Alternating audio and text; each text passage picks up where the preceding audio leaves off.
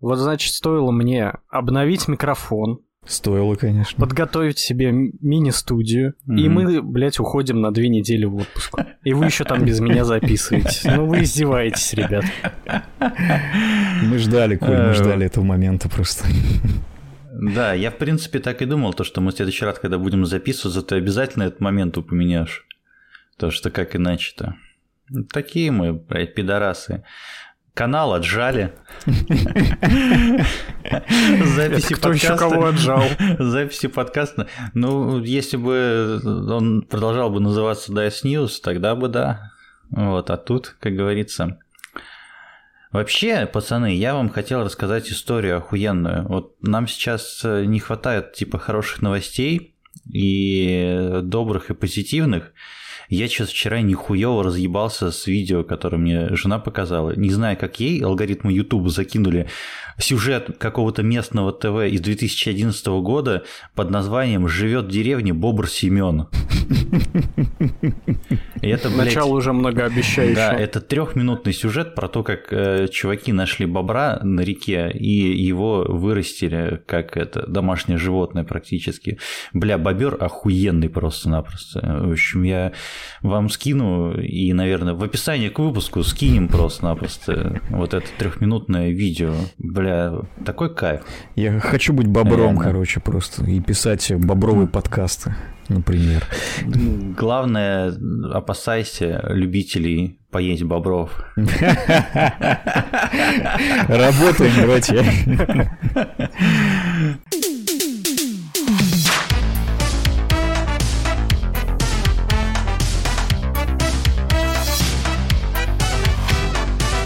Всем привет, с вами подкаст «Духовка», и это 14 выпуск. И это не просто 14 выпуск, это еще и второй сезон нашего подкаста. Э, Да, вам пришлось э, немножечко подождать, порадовать свои уши нашим э, супер-спешалом внезапным, который мы записали вживую с Андреем, но все было не просто так. Мы ушли на перерыв э, с мыслью о том, что надо нам дальше расти куда-то и развиваться, поэтому теперь мы буквально Терминатор 2 или даже Mass Effect 2, я бы сказал. То есть э, самый лучший сиквел от мира подкастинга. Да, Андрей? Да, лучший сиквел говорю? от мира из Да, Коль?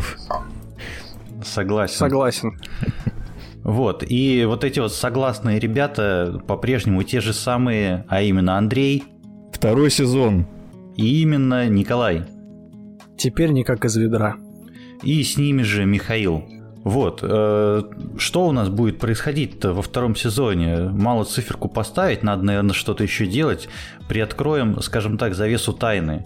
В тот момент, когда вы уже слушаете этот выпуск, вы видите, что мы визуально немножечко поменялись, у нас обновилось лого, у нас слегка обновилось название, и это говорит о том, то, что мы серьезно взялись, значит, на, за все необходимые органы и решили дальше развиваться и в сторону не только подкаст свой развивать, но и дальше развиваться в сторону новостей. Собственно, у нас э, активно там работает э, группа ВКонтакте, активно работает телеграм-канал, поэтому если вы еще вдруг не подписаны каким-то чудом невообразимым, обязательно подписывайтесь, э, ссылочки все есть, описание э, в наш, на наши каналы связи и наши новостные ресурсы. Будет еще что-то в этом втором сезоне, и будет всего много клевого и интересного. Вот. Я бы, наверное, рассказал, но пускай немножечко эту интригу тоже еще дальше сохраним. Но мы же серьезные люди, в конце концов. Как конечно, конечно. По нашим подкастам, в принципе, это сразу понятно. И эти серьезные люди продолжают свою серьезную рубрику «Как же нас заебало». Андрей, Да. расскажи, кто нас заебал больше всего в мире видеоигр? Э, Если послушать наш подкаст, у нас заебали вообще все. Мы об этом уже неоднократно говорили, но в этот раз нас заебали всякие ветераны игровой индустрии, так называемые. Э, То есть люди, имена которых известны в индустрии, но которые при этом, ну, сделали что-то когда-то давно, а потом просто пользуются своим именем для того, чтобы нажиться на былой славе. Вот так-то. Ну, практически у нас тут есть один такой Андрей, который наживается на славе там участия в проекте Катанавты. Даже он сходил на интервью к подкасту Ход Котами, рассказал, в общем, что он там делал, творил. Ох, нажился так нажился, да. Вот. Мы, между прочим, с умом подошли к э, этой теме и составили целый список пидорасов, которые нас. просто-напросто максимально. Нет, ну, ну, во-первых, Андрей, я его уже упомянул. Вот. Во-вторых, конечно же, я. Вот. Коля нас не заебал. Да, Коль? А зря. А зря. А мог бы позаебывать немножко. Вот, но на самом так деле... я и так новостями всех заебываю. На самом деле, я думаю, во-первых, все благодарны тебе за это, как минимум мы с Андреем, то, что мы этого практически не касаемся. А во-вторых, еще хотелось бы сказать то, что из этого списка будут как положительные примеры, так и отрицательные. И поэтому, Андрей, да. Давай начнешь ты. Да, разумеется, будет больше... Зачитай, за, зачитай-ка. Ну, Раз, кто разумеется, твой будет больше отрицательных, господи. Миша, ну ты же понимаешь, что тут как бы кроме тебя тут фаворитов нет. Вот. Но если мы говорим про наших любимых игровых разработчиков, то тут, конечно, да, надо начать с самых главных ветеранов, которые уже, я не знаю Ах, чтобы про них хорошего сказать. Уже много лет как ничего. Как они еще да, живы. Да, Э, Это господа, сделавшие самые великие шутеры, как известно, всех времен. Два Джона, короче. Да, Джон Ромеро и Джон Кармак. Два главных пидораса. Один в очках, а второй тоже в очках. Вот так-то. Блять, сука, как их различать? Два Джона и оба в очках. Один волосатый, похож на глэм-рокер из 80-х, а второй ботаник. Вот. Вот так и различать. В принципе, это вообще неплохо описывает их суть, потому что они, в общем-то, если копнуть, так сказать, в историю, то они такими персонажами, в общем-то, и были, потому что один был такой больше про пафос какой-то, я не знаю, вот именно такую открытость, а второй больше про работу изнутри, так сказать, про техническую часть и прочее, прочее. То есть, соответственно, Ромеро это как бы такой рок-звезда, такой представитель, который любит помечтать, короче говоря, вслух очень громко, как один из наших... Ну, фронтмен. Да, как, Фронтмен. как один из наших последующих персонажей, которого мы потом тоже, разумеется, обсудим. Вот, а Кармак, он такой, немножко более в тени вроде как, но тоже свою долю славы, разумеется, урвал. Вот, и что я хочу сказать по поводу вот этих двоих, господа, ну какого хера-то, а? Столько-то лет уже, можно же было что-то хорошее сделать, но нет. Например, прекратить, блядь, хуйней заниматься, разрабатывать. Разрабатывать игры, например. Прекратить. хуй- Хуйню раз- хуйню разрабатывать, прекратить, например, в общем. Не, ну... А, кстати, ну, один- Джон Кармак один из них- прекратил разрабатывать хуйню, да. Да, один, из них укатился в. VR-направление, собственно, Кармак э, больше там куда-то в технологии ушел, туда ему и дорога, на самом деле. А Ромеро, собственно, хотел на краундфандинге собрать деньги на новый шутер, э, который назывался Black Room, вот, и потом, Но естественно... набрал себе защиков, Потом, естественно, известно. все это нахуй закрылось, потому что никому оно не интересно. Пошел нахуй Джон. Вот. И, в общем-то, поэтому... Не, ну он же выпустил игру э, буквально там, когда позапрошлом Да, году там это вышла Empire игра про вышел. бабушку... э, Про бабушку Джона Ромеро, да, да, которая была она была гангстером. Да, да, да. Мгм, да, да, да. Охуительная история, братан, просто. Слушай, ну вроде говорят такая, это 6,5, в общем, сносно. А, ну, понятно. Это Ну, в общем, держит планку, да. Для, геймпа- для геймпаса, короче, пойдет. Мгм. При этом Джон Кармак, ну, после того момента, как они с Ромеро разосрались, сделал, в принципе, Doom 3. Ну да, да, движочек он, был очень Ну, неплохой. хорош. Но опять же, Кармак это больше про именно техническую часть. То есть, вот, например, двиглом всегда как раз, он же в свое время стал как раз очень уважаемым, так сказать, э, в плане подхода к разработке, потому что как раз он сделал движки там первых Дума, Quake, это на тот момент вообще были прорывные совершенно вещи, потому что, ну, рисовать графику и, в принципе, как-то все это просчитывать толком тогда на компьютерах того времени никто и не умел. То есть, по сути, Кармак э, научил, так сказать, показал пример. Вот. Вот э, ты начал говорить про ребят, которые там шутеры алдовые делали. Меня, короче, раздражал, начал раздражать какое-то время еще один разработчик шутеров э, по имени Клифф Близинский. Он много кого начал раздражать. Потому что это просто... ага. Слушай, ну даже похуй на его твиттер, просто какого-то хуя в какой-то момент всем стало важно его дохуя там необходимое и истинно верное только мнение его одного. Прямо как нашего подкаста. Ну да, да, да, типа того. В общем, понятно, я со всем уважением к Клиффи Би, в общем, потому что он сделал и Unreal, и Gears of War, и там вообще там революция, что там, что там в какой-то степени произошла. Вот, а после этого, что он там, Low Breakers пытался сделать, которая провалилась, при этом он там говнил другие мультиплеерные э, шутаны, и говорил то, что сейчас батя придет, mm-hmm, короче, вам покажет. И я помню, был этап, когда активно все кинулись вот эти вот мультиплеерные шутаны разрабатывать, в общем, и, разумеется, спрашивали то, что ну сейчас, сейчас Клифф Близинский сделает вам, сделает вам, короче, и, и импакт нормальный, и геймплей человеческий, и вот, блядь, ну после Unreal это он может. Казалось, что нихуя он не может. Пиздеть он только может, блядь, для прессы. Вот я говорю, что после Твиттера это, как известно, не мешки ворочать, блядь.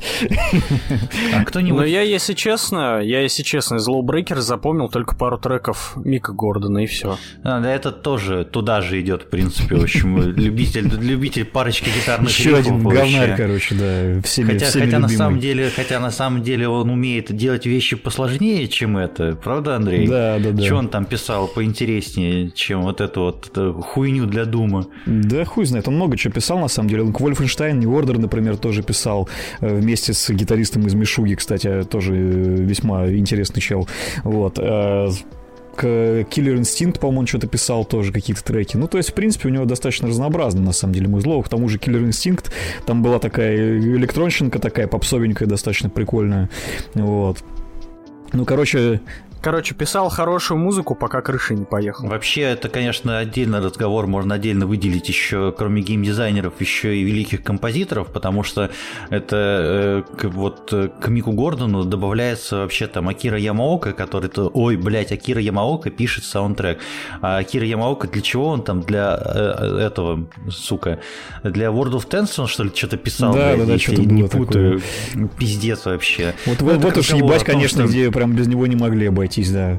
Да, да, да. Это разговор о том, что ты повесил имя какое-то, и оно типа работает. Хотя у меня есть э, стойкое ощущение, что это больше э, в нашем игровом пространстве, там, постсоветском, восточноевропейском работает. Там поставили на обложку, в общем, игра такого-то хуя, и все такие, ебать. И все такие, брать. какого хуя? Ну, кстати, про имя на обложке можно вспомнить одного сказочника, Ой. которого зовут Питер Мулинье. Я этого, Мулинье. Я, я этого бы на закуску хотел оставить, потому что уж слишком много у меня к нему претензий, блядь. Ну давай оставим на Да нет, давай сейчас, ты уж упомянул, давайте прям вообще, прям за лупами пройдемся ему по губам, как он ну, любил Запомнился этот человек э, сначала Black and White, который, в принципе, был хорош. А потом он начал разрабатывать Fable, и он такого наобещал, что до сих пор люди, которые разрабатывают игры, не могут выполнить его обещания это, с нынешними это, технологиями. Это, это неудивительно, потому что человек, который сделал себе имя на симуляторе бога, а Black and White это симулятор бога по факту. Очень классная игра, кстати говоря. Если не играли, настоятельно рекомендую попробовать. Ее, правда, хуй где купишь сделал... нынче, по-моему хуй где купишь, да, но сейчас в России в принципе, много хуй чего хуй где купишь, блядь. Начнем с этого, поэтому тоже мне, блядь, проблема. Э, и по поводу хуя где купишь, еще есть игра The Movies, великая, просто величайшая. О, да. То же самое Lionhead Studios. Купил и на Fable, сайте, тапочек как... нет. Угу. Загрузил цифровую копию. И он же там еще под Kinect его очень сильно подрядили. Он же там технодемо делал с мальчишкой с каким-то, который Майло, там... по-моему, называлось. Вот это Майло да, Adventures или что-то такое. И который реагировал да на все. И, и Fable Journey mm-hmm. был чисто эксклюзивная игра для Kinect. Где на рельсах персонаж, и ты там чисто стреляешь руками. В общем, Магии. в итоге, в итоге он раскрыл свою личину, вот, э, обнаружив себя повязанным с NFT хуйней какой-то. И, в принципе, сразу стало все понятно, то, что, блядь, МММщики Странные МММщики, как всегда, блядь, понятно. Да-да-да. Вот. Но мы, конечно, со всем уважением к его заслугам, однако, как мы говорили в начале нашей темы, а может не говорили, похуй в принципе, то что имя еще не дает права заниматься хуйней потом, там, шитпостить в Твиттере, в общем, и пирамиды делать, mm-hmm. вот эти вот эксперименты над игроками, в общем, там, по-моему, игра была про какое-то разбивание камня, где ты можешь либо там миллиарды игроков, в общем, это делать по одному тычку в день, либо кто-то там закупит на тысячи долларов. Разумеется, кто-то закупил, вот, ну, он такой, блядь, эксперимент удачный, в принципе. Бля, это, это же симулятор майнинга битка, короче, был просто. Да, да, да. Возможно, да, мы просто да, битки майнили таким самое. путем и все. Все понятно, короче, с тобой, дядя Петя, пошел нахер, вот. Но спасибо за наше счастливое детство. Вот кто не пошел нахер, кстати, наверное, ну, понятно, мы сейчас можем упоминать Хидео Кадзиму, но это вообще там прям, это отдельная фигура, ему можно не то что подкаст, ему целый сезон можно посвящать. Это можно чисто отдельный выпуск сделать с названием «Культ гения». Да, да, да. И мы где будем зачитывать, короче, все книжки про Кадзиму просто. Да. Вот. Может, запишем э, аудиокнигу, а, ребята? Ну, Обязательно запишем, но сначала обсудим Тима Шейфера. Вот уж кому у меня претензий-то точно нет. Вот кто там по своей стезе шел, выбрал свой путь, и, что называется, что с чего начинал с хорошего, тем и продолжает. Конечно, дай бог здоровья Microsoft, которые Double Fine подобрали, и не просто подобрали и посадили под замок, но и дали карт-планш, дали денег, и делайте, что хотите, потому что ну, есть, э, скажем так, проверенная информация, что с психонавтами вторыми это было не все так радужно до вот этого э, перехода под крыло До Microsoft. вливания, короче. До вливания. Ну да, там были слухи о том, то, что все, что они на краудфандинге собрали, им прям совсем не хватало на создание Ну, игры. они же тем более А делали ее сколько лет они- уже. Это, опять же, не сказывается лучшим образом. При этом собрали они более чем достаточно. Там был же поставлен какой-то рекорд по сбору на видеоигру. На тот момент, по крайней мере. Потому что потом-то мы знаем, кто, блядь, ставит рекорды Да, да, да, ебучие. вряд ли там больше, чем Star Кстати, этого пидораса мы в список не внесли, но мы сейчас можем его следом тоже упомянуть. Это, слушай, это, это отдельная когорта, знаешь. э, Я думаю, Это вот сраный МММщик в кубе просто, мне кажется. было бы стыдно находиться рядом с таким принципе, да, пидором, в общем, да. Во-первых, еще, кстати, хотелось бы уточнить то, что мы лояльно максимально относимся ко всем э, гендерам, э, ко всем, в общем, э, господи боже, как слово-то, сука, называется, в общем. Как, как это слово Ориентация. Небинарным личностям. Чего? Ориентация, да, к ориентации мы нормально относимся. Вот, поэтому э, не оскорбляйтесь, в общем, если считаете себя пидорасами по ориентации, и оскорбляйтесь, если вы считаете себя пидорасами по жизни. Так вот, насчет пидораса по жизни, как этого э, хуесоса зовут? Крис Робертс. Напомни. Да. Да, Крис, Крис Робертс, в общем.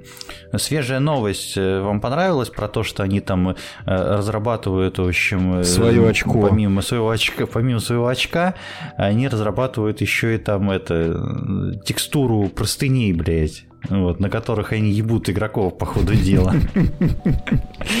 Причем уже не первый год, да. Да. Ебут не первый год, Вообще. а текстуру разработали вот только сейчас, да. Ну вы бы хоть сказали, про кого, про что, про какую Про игру Star. Citizen, А то, может, кто-нибудь да не знает. Наверное, все уже знают, что это такое. Это игра Star Citizen. Это планировался супер-пупер навороченный космический симулятор.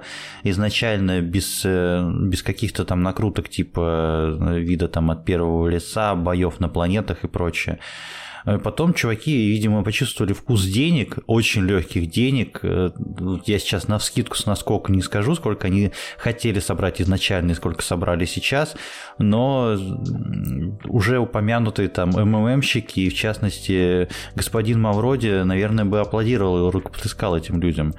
Игра по-прежнему не вышла, а анонсирована она была там в бородатых еще каких-то годах, и все разрабатывается, и разрабатывается, и разрабатывается. Одиночная кампания сюжетно должна была выйти изначально в конце 2016 года. Смотрим на календарь. На, час, на часах у нас 22 год, но видите, где ваша компания на простынях mm-hmm, распласталась, mm-hmm. которые они там это разрабатывают. Отстирывают. Видимо. Ну да, ну у кого-то есть проблемы, точнее, у кого-то нет проблем с деньгами, в общем, есть проблемы с обещанием, у кого-то есть проблемы с э, разработкой там новых игр, да? По-моему, Андрей дописывал тут э, Кена Левина. Да, есть такой дяденька. Очень люблю его, конечно, но э, что-то как-то давненько от него никаких новостей позитивных не слышно. И, в общем-то, Кен Левин — это человек, который явно очень творческий, потому что, ну, опять же, он известен тем, что принимал участие в работе над System Shock 2, сделал Bioshock 1, сделал Bioshock Infinite. Причем сделал в данном случае имеется в виду как раз то, что он, в общем-то, идею основную этой игры и сценарий — это все его заслуга, потому что, ну, как раз это то, что, чем он в основном и занимался. Вот, вплоть до того, что в э, период разработки Infinite там выходили ролики, где он вообще там актеров там чуть ли не терроризировал, конечно, там заставляя выжимая просто из них эмоции. То есть, как бы чувак такой достаточно жесткий сам по себе, судя, судя по всему. Он готов идти на многое ради того, чтобы свои идеи как-то воплотить в том виде, в котором они ему, собственно, пришли. Ну, вот. Но после Infinite он ушел из большой разработки, и теперь вообще непонятно, чем он там занимается, потому что какая-то игра у него разрабатывается, там там какой-то маленькой инди-студии его, видимо, под его же руководством. Но каких-то новостей не слышно, и какие-то только слухи, по-моему, всплывали недавно, что игра находится в производственном аду, хотя это и так было понятно, учитывая то, что с выхода Bioshock Infinite прошло уже, сука, 9 лет. Жесть. Короче, я не знаю, творческим людям им, конечно, сложно, но хочется же какой-то результат в конце концов получить, а? Хочется. Знаешь еще от кого хочется? Коль, тебе вот от кого хочется получить результат? Мне? Да. Мне бы хотелось э, понять, куда делся Уоррен Спектр. Судя по всему, он лекции в институте читает. И играет в басу на группе, в группе машины времени, разумеется. Да, но считает человек, который, ну, практически придумал Immersive Sim, если это не действительный факт. Да, это действительный факт. Сделал Ан- отличнейший Андрей Deus Ex. Да, Андрей, как я как исследователь этой темы, я могу подтвердить, что сам термин Immersive Sim Уоррен Спектр в каком-то интервью, по-моему, или в какой-то статье э, использовал, и с тех пор, в общем-то, это... В интервью Андрею. Практически, да. С тех пор, в общем-то, он мне приснился просто, да. И вот если честно, непонятно, куда он пропал. Где System Shock 3? System Shock 3 Где тоже он? в производственном аду, потому что я послеживаю так э, краем глаза за тем, что там происходит. И вот System Shock 3 за последние несколько лет все новости про него были какие-то очень скомканные, странные, и было понятно, что там проект находится в каком-то полуживом состоянии. В общем-то, ну, и... видимо, вид, вид, видимо, это такая, такое проклятие, что ли, черная Судьба, метка, систем шок, си, э, шоков всяких вот этих вот, потому что э, что Кен Левин, что Уоррен Спектр куда-то у нас отправились. Ну, Вообще такая... Ну слушай, а, а почему тогда Рафаэль Калантонио эту черную метку не получил? Вообще, ну, мы сейчас э, уточним это у нашего эксперта по Immersive Sim, конечно же, у Андрея. Спасибо. Что, может быть, там, может быть, э, Рафаэль ему давал интервью по этому поводу. Рафаэль мне не давал, к сожалению. А вот ты бы ему с удовольствием. Ну, после таких охуенных игр, конечно, да, я готов на многое, так сказать. На пару с Харви Смитом. На самом деле, у меня вот мысль такая появилась в ходе нашего обсуждения, то, что э, раньше игры, вот эти вот чуваки, которые разрабатывали игры, ну, не считая там более что-то современное, типа биошоков и прочее, э, большие такие гигантские команды, как сейчас, разрабатывают там по 100, 200, слэш 500 человек, они, в принципе, особо не нужны были. Поэтому, наверное, вот э, те самые геймдизайнеры, великие, величайшие творцы, они были ключевыми фигурами во всех этих историях.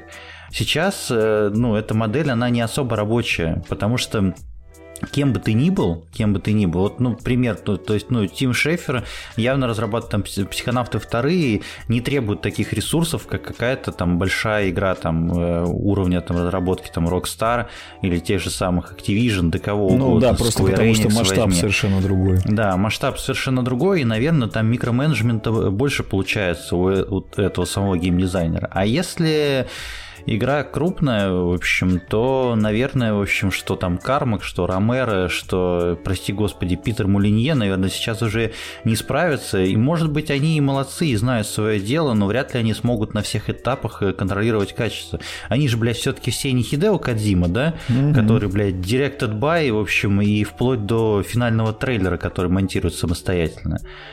Вот. Мне кажется, с этим проблемы. Сидит. Да-да-да. А еще, пробле... а еще проблема с тем, что вот эти вот ребята периодически ну, вот, надеются ворваться, вернуться на сцену, что называется, и показать, кто здесь батя. Андрей тут со мной поспорит, потому что ему игра понравилась. Вот. А мне, скажем так, не очень. Есть такой чувак э, Джулиан Голуб. Он, если что, сделал первые XCOM. Mm-hmm. И потом он посмотрел, значит, на то, что Фераксис сделали с XCOM, когда их перезапустили, и такой говорит, сейчас я вам покажу, как, блядь, игры делаются. И выпустил Phoenix Point. Я, короче, сейчас э, тезисы раскидывать там, почему мне игра не понравилась, не буду, потому что, блядь, это на очень долгое время затянется.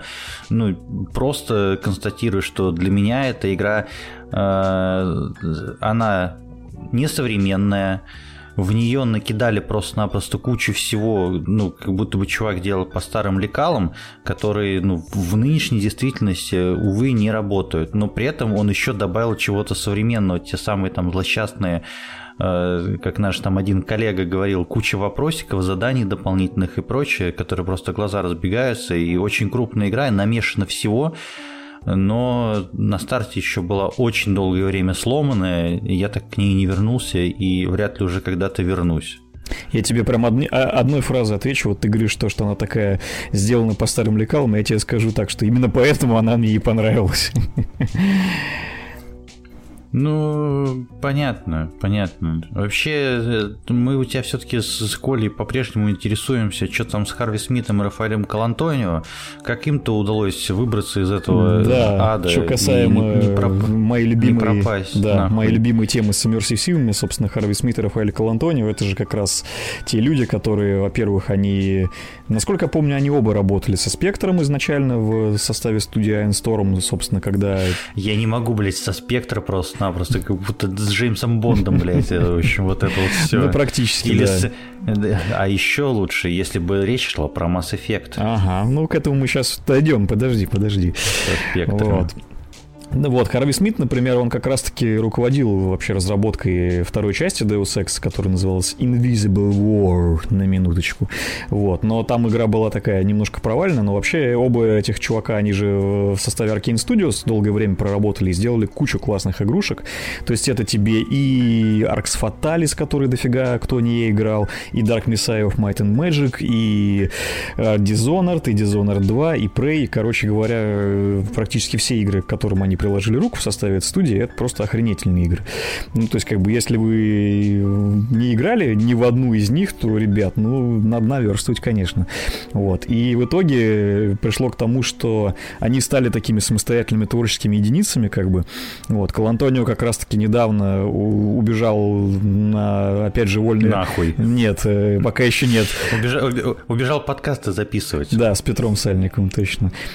Короче говоря, Колантонио, он как бы тоже тоже, как и Кен Левин по стопам, так сказать, укатился в сторону независимой разработки, и, собственно, его студия выпустила Weird West не так давно, который доступен в Game Pass'е. Вот. А чем там сейчас занят Харви Смит, я, честно говоря, вообще не знаю, не особо интересовался. Возможно, тоже записывает подкаст или еще какой-то не очень полезной хуйней занимается. А он разве в Аркейне не остался? Сука, не очень полезной, не очень полезной хуйней, да. Это хороший. Мне почему-то казалось, что Смит остался в Аркейне. Возможно, возможно. Но, кстати, да, Аркейн же сейчас разрабатывает какую-то тоже э, игру, которая там вроде запланирована чуть ли не на следующий год. Ну, перенесли. Ну и опять же господи, недавно... Как она, как она называется? Это про вампиров-то вот это, господи. Redfall. Redfall, Redfall да, да, точно, да. да. Перенесли на 23-й год. Угу. Ну и, собственно, Deathloop же у нас вышел как раз вот э, относительно недавно. Я так понимаю, что как раз к нему он тоже руку приложил. Пока еще не вышел. Пока в Game Pass'е не появился, не вышел. Понятно с вами. Deathloop, если я не ошибаюсь, кстати, последняя игра Колантонио в составе Аркейна. Да, но, По-моему, возможно, возможно, он ушел немножко раньше, чем проц- игра вышла. Или в процессе, или да, что-то такое.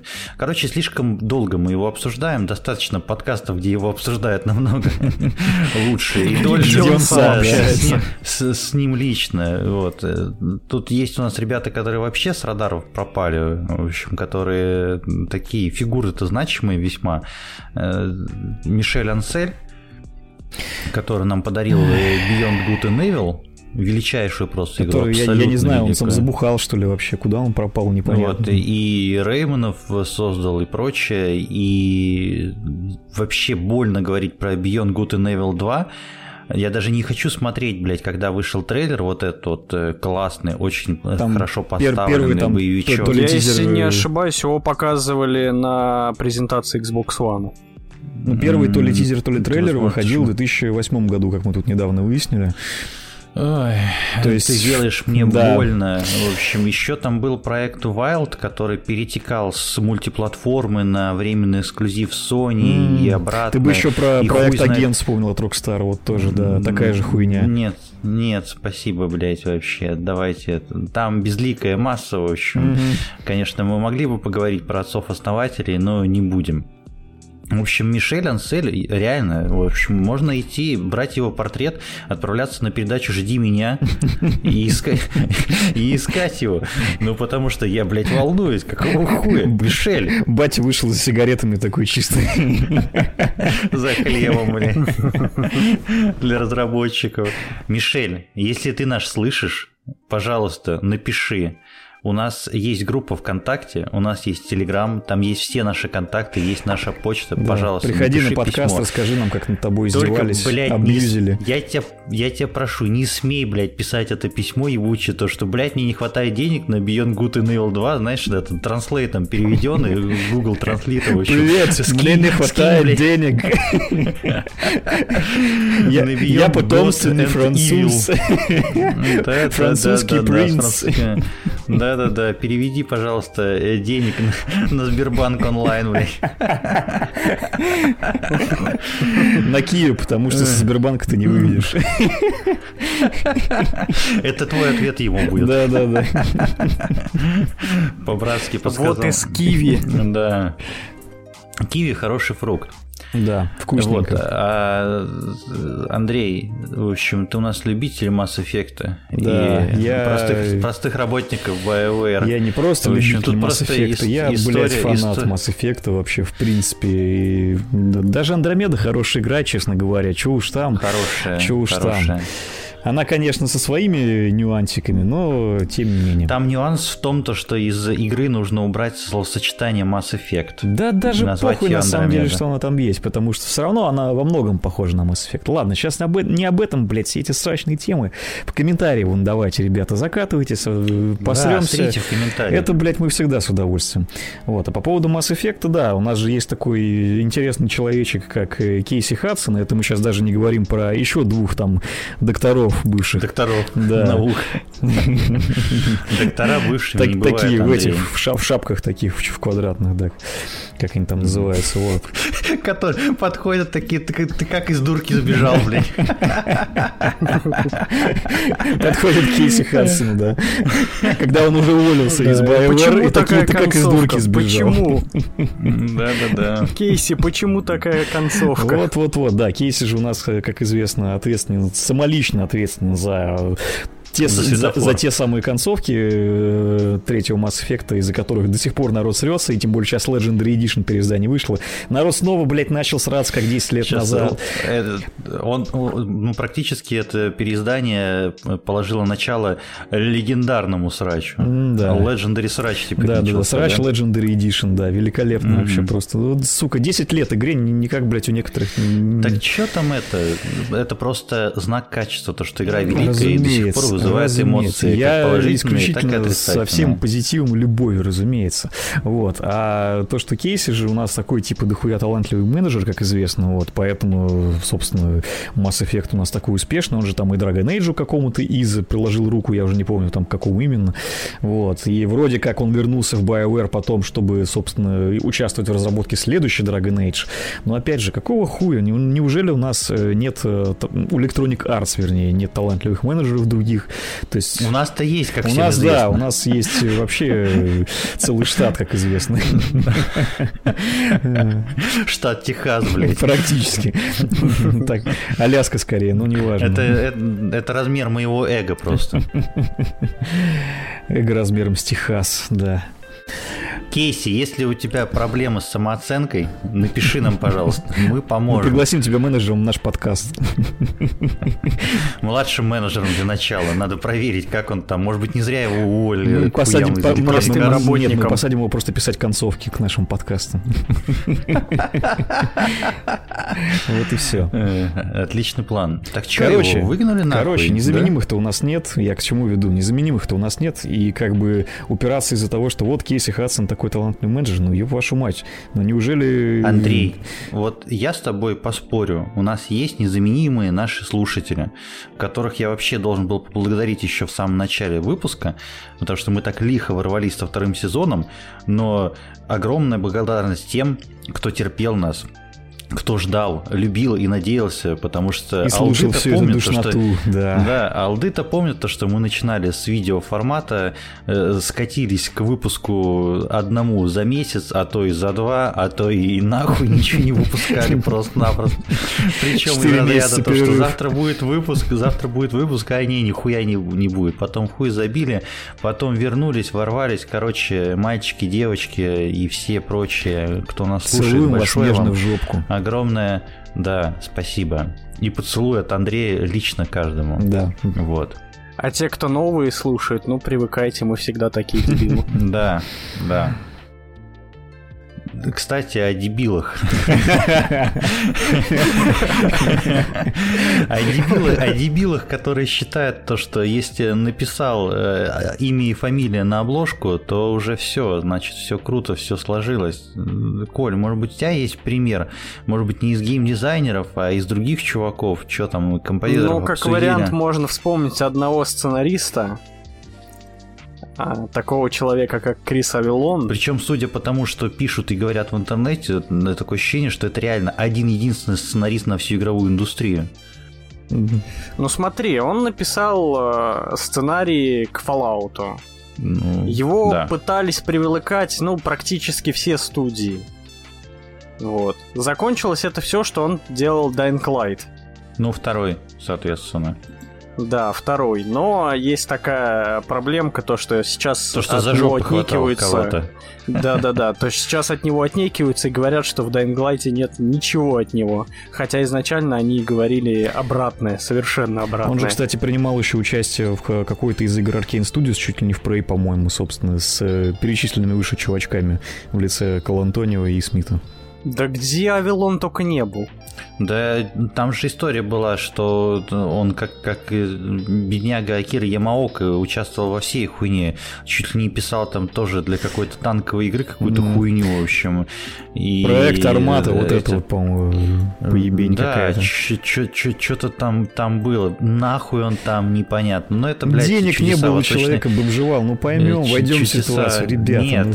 да его-то можно понять. Я бы на его месте так же сделал, но вопрос-то к этим, блядь, э, которые нанимают, блядь, что вообще, зачем? Ладно, хуй с ним. Вообще, а, я с чего начал? Я предложил, собственно, предложение было от меня вот эту тему завести. И изначально раздражение вызывали не столько там громкие имена, которые мы обсудили, сколько эти ебучие игровые новости. Но у нас э, очень большой игрожурский штамп есть последних лет, наверное, 5-7. 50. Ветераны какой-то хуйни основали новую студию. И я, блядь, я отвечаю, я не поленился, я посмотрел, и я знаю самую, блядь, ветеранскую, самую плодовитую студию. Я не буду давать вам время на угадывание, это студия Blizzard, потому что Я вам просто перечислю, что, блядь, ветераны Blizzard сделали. Ветераны World of Warcraft основали студию Notorious. Они делают э, фэнтезийную Хуй онлайн знает, кто это вообще. Да, ветераны Blizzard основали студию Frost Giant. Хуй знает, Они кто это вообще. РТС-ки делают для ПК. Я на каждый вот просто буду так говорить. Ветераны. Blizzard основали студию One More Game. Ну ты понимаешь, Разрабатывали да? Spellcraft, да. Еще ветераны, другие ветераны Blizzard основали студию New Tales. Сука, у них там фронт, ещё- что ли, какой-то, блядь, одни ветераны. Погоди, блядь, я не закончил нихуя. Ветераны Blizzard и Epic Games основали студию еще Lightforge Games, блядь. Сука, вот реально, вы что там, блядь, вы вместо того, чтобы хорошие игры делать, вы там ветеранов Они просто бараки у нахуй? себя построили и клепают минутов, блядь. Ну смотри, а, смотри, а кто там ветераны, по сути? Я из ветеранов могу перечислить только двух людей. блядь, ветеран, нахуй, Blizzard. Я, из двух людей, только двух людей могу оттуда вспомнить. Я могу оттуда вспомнить Криса Ну, Мэтсона, который был отличнейшим сценаристом для Варкрафта, и Майка Моркхема, который как раз-таки создал. Я Ну, бы еще вспомнил Билла Роутера, больше, который в свое м, время укатился делать Hellgate London, который тоже провалилась нахуй. укатился, укатился к хуям, Да, да, да, да, да. И если про остальных вообще ничего не, слуш- не слышно, то Майк, он в 2020 году создал студию Dreamhaven и делает какую-то ММОшку, где нет э, боевых ситуаций, где Да, да, мир да. и Вот, так вот далее. это, ну, кстати, короче, он делает песочницу. Да, я видел там, э, короче, диалоги о рыбалке. Там рыбалочку показали, вот это все. Прям игра. Крафтинг, игра мечты. дружба, мир, жвачка. Вообще охуенно, лучшая игра. Вот, но, блядь, ветераны Blizzard это просто нарицательное какое-то Блин, на самом имя. деле, кроме Но шуток, если- кроме шуток, ты мне сейчас вот напомнил, я вот пока э, этот список смотрел, я даже не вспомнил, что на самом деле какой, кто-то из ветеранов Blizzard, кто-то из геймдизайнеров World of Warcraft, то есть из тех, кто там чуть ли не с самого начала его разрабатывал, в свое время укатился делать другую ММО, и она уже, правда, закрылась, ММО называлась Firefall, мне лично в свое время очень нравилось. Вот, по-моему, он там сейчас до сих пор что-то пилит, но, короче говоря, вот, опять же, ветеран Blizzard, сука, бесконечные просто тысячи их. Да, да, да. Просто. Мне кажется, сейчас ветераном Blizzard можно назвать любого человека, который там день полы помыл, и теперь все, он ветеран Blizzard. не то, что полы помыл, он на Близкон съездил. Уже ветеран И там полы помыл. И пиво попил. Ну, Я сначала пиво попил, потом разлил, потом полы помыл, да. Такой вот путь к славе, Нормально. да. За- Запомните, запомните, запишите себе, если вы тоже хотите стать ветераном Blizzard. А если вы уже ветеран Blizzard, то, во-первых, нахуй не организовывайте ни одну студию, я заебался выговаривать ваше название. Во-вторых, блядь, сделайте что-нибудь хорошее. Вообще, на самом деле, это э, прям такое развлечение на вечер. Вы можете в гугле ввести «Ветераны основали студию». Можно играть в игру, называешь рандомное имя, ветеран Blizzard это или нет. Нет, просто ветеран Blizzard Бинго. Да, да, да. Вот. Я говорю, э, отличное развлекало. Вы вводите поисковый запрос э, «Ветераны основали студию». Вообще, мне сначала предлагали запрос «Ветераны основали Сталинград», блядь. Вот. И там, блядь, знаете, до, абсурда просто доходит. Ветераны, разработчики э, Ведьмака третьего. Ведьмак третий вышел позавчера. Какие вы нахуй ветераны, блядь? Где ваши ордена, Ведьмак 3 вышел в 15 году, Миша, мы старые. Это позавчера, блядь, это 7 лет назад. О чем ты вообще? Ветераны, э, блядь, Warner Brothers Games. Кто такие Warner Brothers Games? Какие вы ветераны? Чего вы сделали вообще? Короче, Братья. идите вы нахуй. Ветераны, если вы никто, Андрей, не Вествуд, Да, правильно? да, да. Вот Westwood, кстати, это вообще великолепная студия была в свое время, которая сделала множество великолепных ре- реал-тайм стратегий, моих Они любимейших. по факту, она- они, грубо говоря, сделали вообще Они, жанр. грубо говоря, да, этот жанр, в общем-то, в текущем э, современном его виде, они его, в общем-то, и создали, потому что именно они в свое время сделали Дюну 2, вот, они в свое время сделали Command and Conquer, э, и, собственно, эту серию потом активно долгое время развивали. Погнали. Вот, и куча разработчиков, собственно, из Westwood, бывших, после того, как студия закрылась, привет, Electronic Arts, пошли нахуй, э, они после этого организовали студию Петроглиф, вот, и студия, э, опять же, пилила тоже реал-тайм стратегии, из которых, наверное, удачной была более-менее, разве что Star Wars Empire War, которая была чуть ли не первой их игрой, вот, а дальше у них там выходили еще какие-то игры, но это уже совершенно не важно, потому что они практически все были достаточно провальными. Э, Последняя игра, наверное, которую они выпустили выпустили, это ремастер, э, собственно, перв, Да, первого Conquer гавань, и первого Red Alert 2 в одном. Вот, и я очень рад, на самом деле, что Electronic Arts отдали э, делать этот ремастер именно им, потому что кому, как и еще как не им, самим отцам-основателям. Это вот был прям максимально удачный выбор. Я очень надеюсь, что они сделают еще ремастер, и, в общем-то, пора на пенсию, что, они все равно больше ничего другого особо не сделают, скорее всего. Пускай Слушайте, а я вот ремастер щас Дюны подумал. делают. Мгм. Я вот сейчас подумал. А, Фил Спенсер покупает Activision Blizzard, э, выгоняет нахер Бобби Котика. И Он и- же может и ветераны- назваться ветераном Blizzard и основать свою студию. Ветеран Activision Blizzard. Ветеран колды. Блять, да мне кажется, с таким кэшем, который он получит, он скорее э, сможет основать свое государство, блять, отдельное на острове просто-напросто. Со шлюхами, в общем, и, не знаю, еще чем. Хуй знает, что он там. Что там, рыбку, блять, там котики любят вроде бы. И рыбку съесть, в общем. И косточкой Да, да, не да. подавиться. Вот так-то. Чего и вам желаем. В общем, блядь, по всем прошлись практически. Если мы кого-то вдруг забыли, обязательно напишите нам в комментариях. Пошли Может быть, нахуй. есть какой-то... Есть какой-то... Это ты кому сейчас? Ну, Тем, кого мы забыли. А, да, во-первых, да, во-вторых, обязательно напишите, чтобы мы отдельно вам ответили в комментарии, что мы поддерживаем, и чтобы они шли нахуй за своим ветеранством и прочим. Вот. э, Короче, всем желаю успехов э, и брать пример с Тима Шейфера. Тим Шейфер красавчик. Да, они вот эти вот Вот. люди с мнимым величием. И это мы даже не про нас. Потому что мы-то простые пацаны. А эти, блять, сделали себе имя и что-то тут еще... Андрей, Андрей, Андрей, Андрей. Да. Знаешь, я что тебе хочу сказать? То, что когда мы начинали подкаст, нам нужно было сказать то, что ветераны подкастинга основали новый подкаст.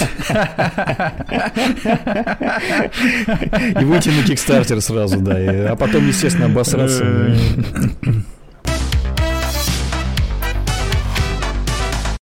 Так, ну что, ветеранов мы обсудили.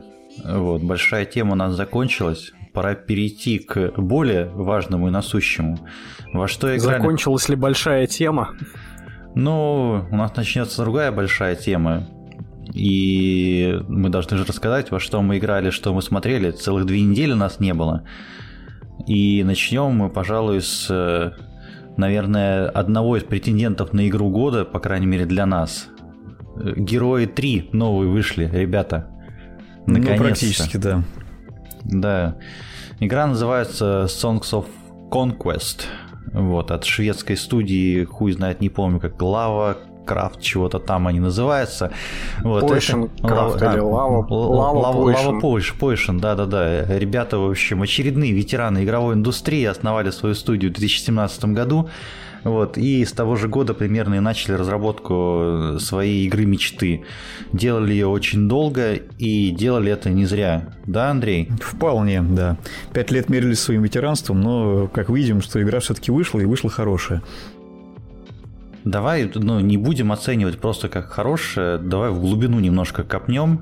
В общем, я понимаю то, что это не так много. В принципе, мы все не так много в нее поиграли, но рассказать у нас есть что. Почему это третий герой, Андрей? А потому что, по сути, это они и есть. То есть, в принципе же, герои Меча и Магии, как серия, ну, во-первых, они очень всенародно любимые, скажем так, а во-вторых, э, есть такое расхожее мнение, что со времен третьей части как бы серии ничего хорошего особо и не происходило. Я с этим утверждением не совсем согласен, но... Потому что есть пятые. Ну, четвертый тоже неплохие, мне лично нравится. И пятые в целом-то были таким аккуратненьким ремейком, хотя интерфейс мне там до сих пор не нравится. Вот. А то, что касается Songs of Conquest, то, что это такой все-таки достаточно аккуратный ремейк, во многом именно ремейк третьих героев, давайте все-таки будем честными. Вот. А во-вторых, э, эта игра все-таки как-то достаточно осовременена в некоторых э, своих аспектах. Вот. И... Несмотря на то, что она сделана в стилистике пиксель-арта. Да, да. При этом пиксель-арт, кстати, стоит отдельно, потому что пиксель-арт в игре вообще просто... муа. Просто там разъеб вообще даже просто на скриншотах, на как всех это выглядит, уровнях. это просто великолепно, я считаю. То есть, Да, с э, момента, когда ее первый раз показали, когда первый раз на видео ее, ее показали, это Да. просто любовь была с первого взгляда. Настолько... Хоп-хоп, третий герой. Настолько, настолько аккуратно это сделано, настолько видно то, что прямо с душой, и что люди горели и болели с э, вот этой вот историей своей. Это не да? как третий герой с HD-модом, короче говоря, выглядит. Это выглядит именно, что достаточно современно и в то же время очень классно стилизовано. Но есть ощущение то, что ребята делали игру в первую очередь, которую захотят играть сами. Да. Вот. В принципе, если вы зайдете на их сайт, там вас встретят несколько бородатых мужчин, которые в фэнтези-снаряге одеты. Ну, понятно то, что они двинуты головой на этой всей теме. Вот, поэтому да. Ну и помимо визуальной части, там еще и музыка просто разъеб какой-то. Она просто обволакивает. Э, В целом, ну, в таких играх этого жанра геймплей такой, что ты не можешь оторваться и, блядь, сидишь днями и ночами. Синдром Ой, еще и- одного еще- хода, вот этот, да-да-да. и синдром еще одного хода, но к этому прибавляется какая-то просто гипнотизирующая музыка. То есть, ну и музыка, и саунд-дизайн великолепный. При том, что и в героях который- тоже с этим все было хорошо, опять же. да, да, да, да, да. Опять возвращаемся к прародителю, скажем так. Здесь момент, который меня довел до мурашек, когда между главами э, раска- была катсцена, и история дорассказывалась э, путем песни. В общем, такой как Барт там в таверне поет, в общем, о приключениях нашей там героини, которые происходят. В общем, название игры не Окей. просто так. Да, да, да, да, да. Вот очень. Ну и именно поэтому я по большей части бью себя по рукам, потому что не так много свободного времени, но если я в нее засяду, я засяду в нее основательно и надолго. В нее, правда, очень легко залипнуть. Это прям очень затягивающая вещь. То есть, если вы, в принципе, даже если вы не очень любите героев меча и магии, то поверьте мне, надо попробовать. И возможно, что вы обнаружите себя в 5 утра, не выспавшимся. Вот. Она, Но если она что, user, user-friendly очень, да. Она user-friendly, ну, я думаю, легко вкатиться как, блядь, сука, ветераном, блядь, жанра. У нас сегодня это слово просто будет, да, везде. Вообще, слово паразит абсолютно. И мы, помимо того, чтобы поиграть в одиночную кампанию, одиночных кампаний там две, э, и Это пока честно признаюсь, причем. то, что да, пока А там две, еще будут игра пользовательские вышла- сценарии, что немаловажно. Игра вышла в раннем доступе пока что только. И, И для раннего доступа раннего- она выглядит просто замечательно и играется просто великолепно. Две компании, конечно, эти проходятся, если в охоточку, наверное, очень быстро. Я думаю, там 3-4 вечера, в общем, и вы весь контент имеющийся освоите. Но в таких играх э, контент не заканчивается тем, что сделали разработчики. Сейчас уже там куча пользовательских карт и работающий мультиплеер, который мы с Андреем потестировали. Мы там в воскресенье, по-моему, да, с тобой да, да, играли? да. Ну мы причем нормально так посидели, наверное, часа 4-5 мы так прям часов- под- Да Да подряд. где там, Часов где там пять, да. 4 часа? Я зашел к вам тогда в voice чат. Вы сидите играете. Я ушел часа на 4, на 5.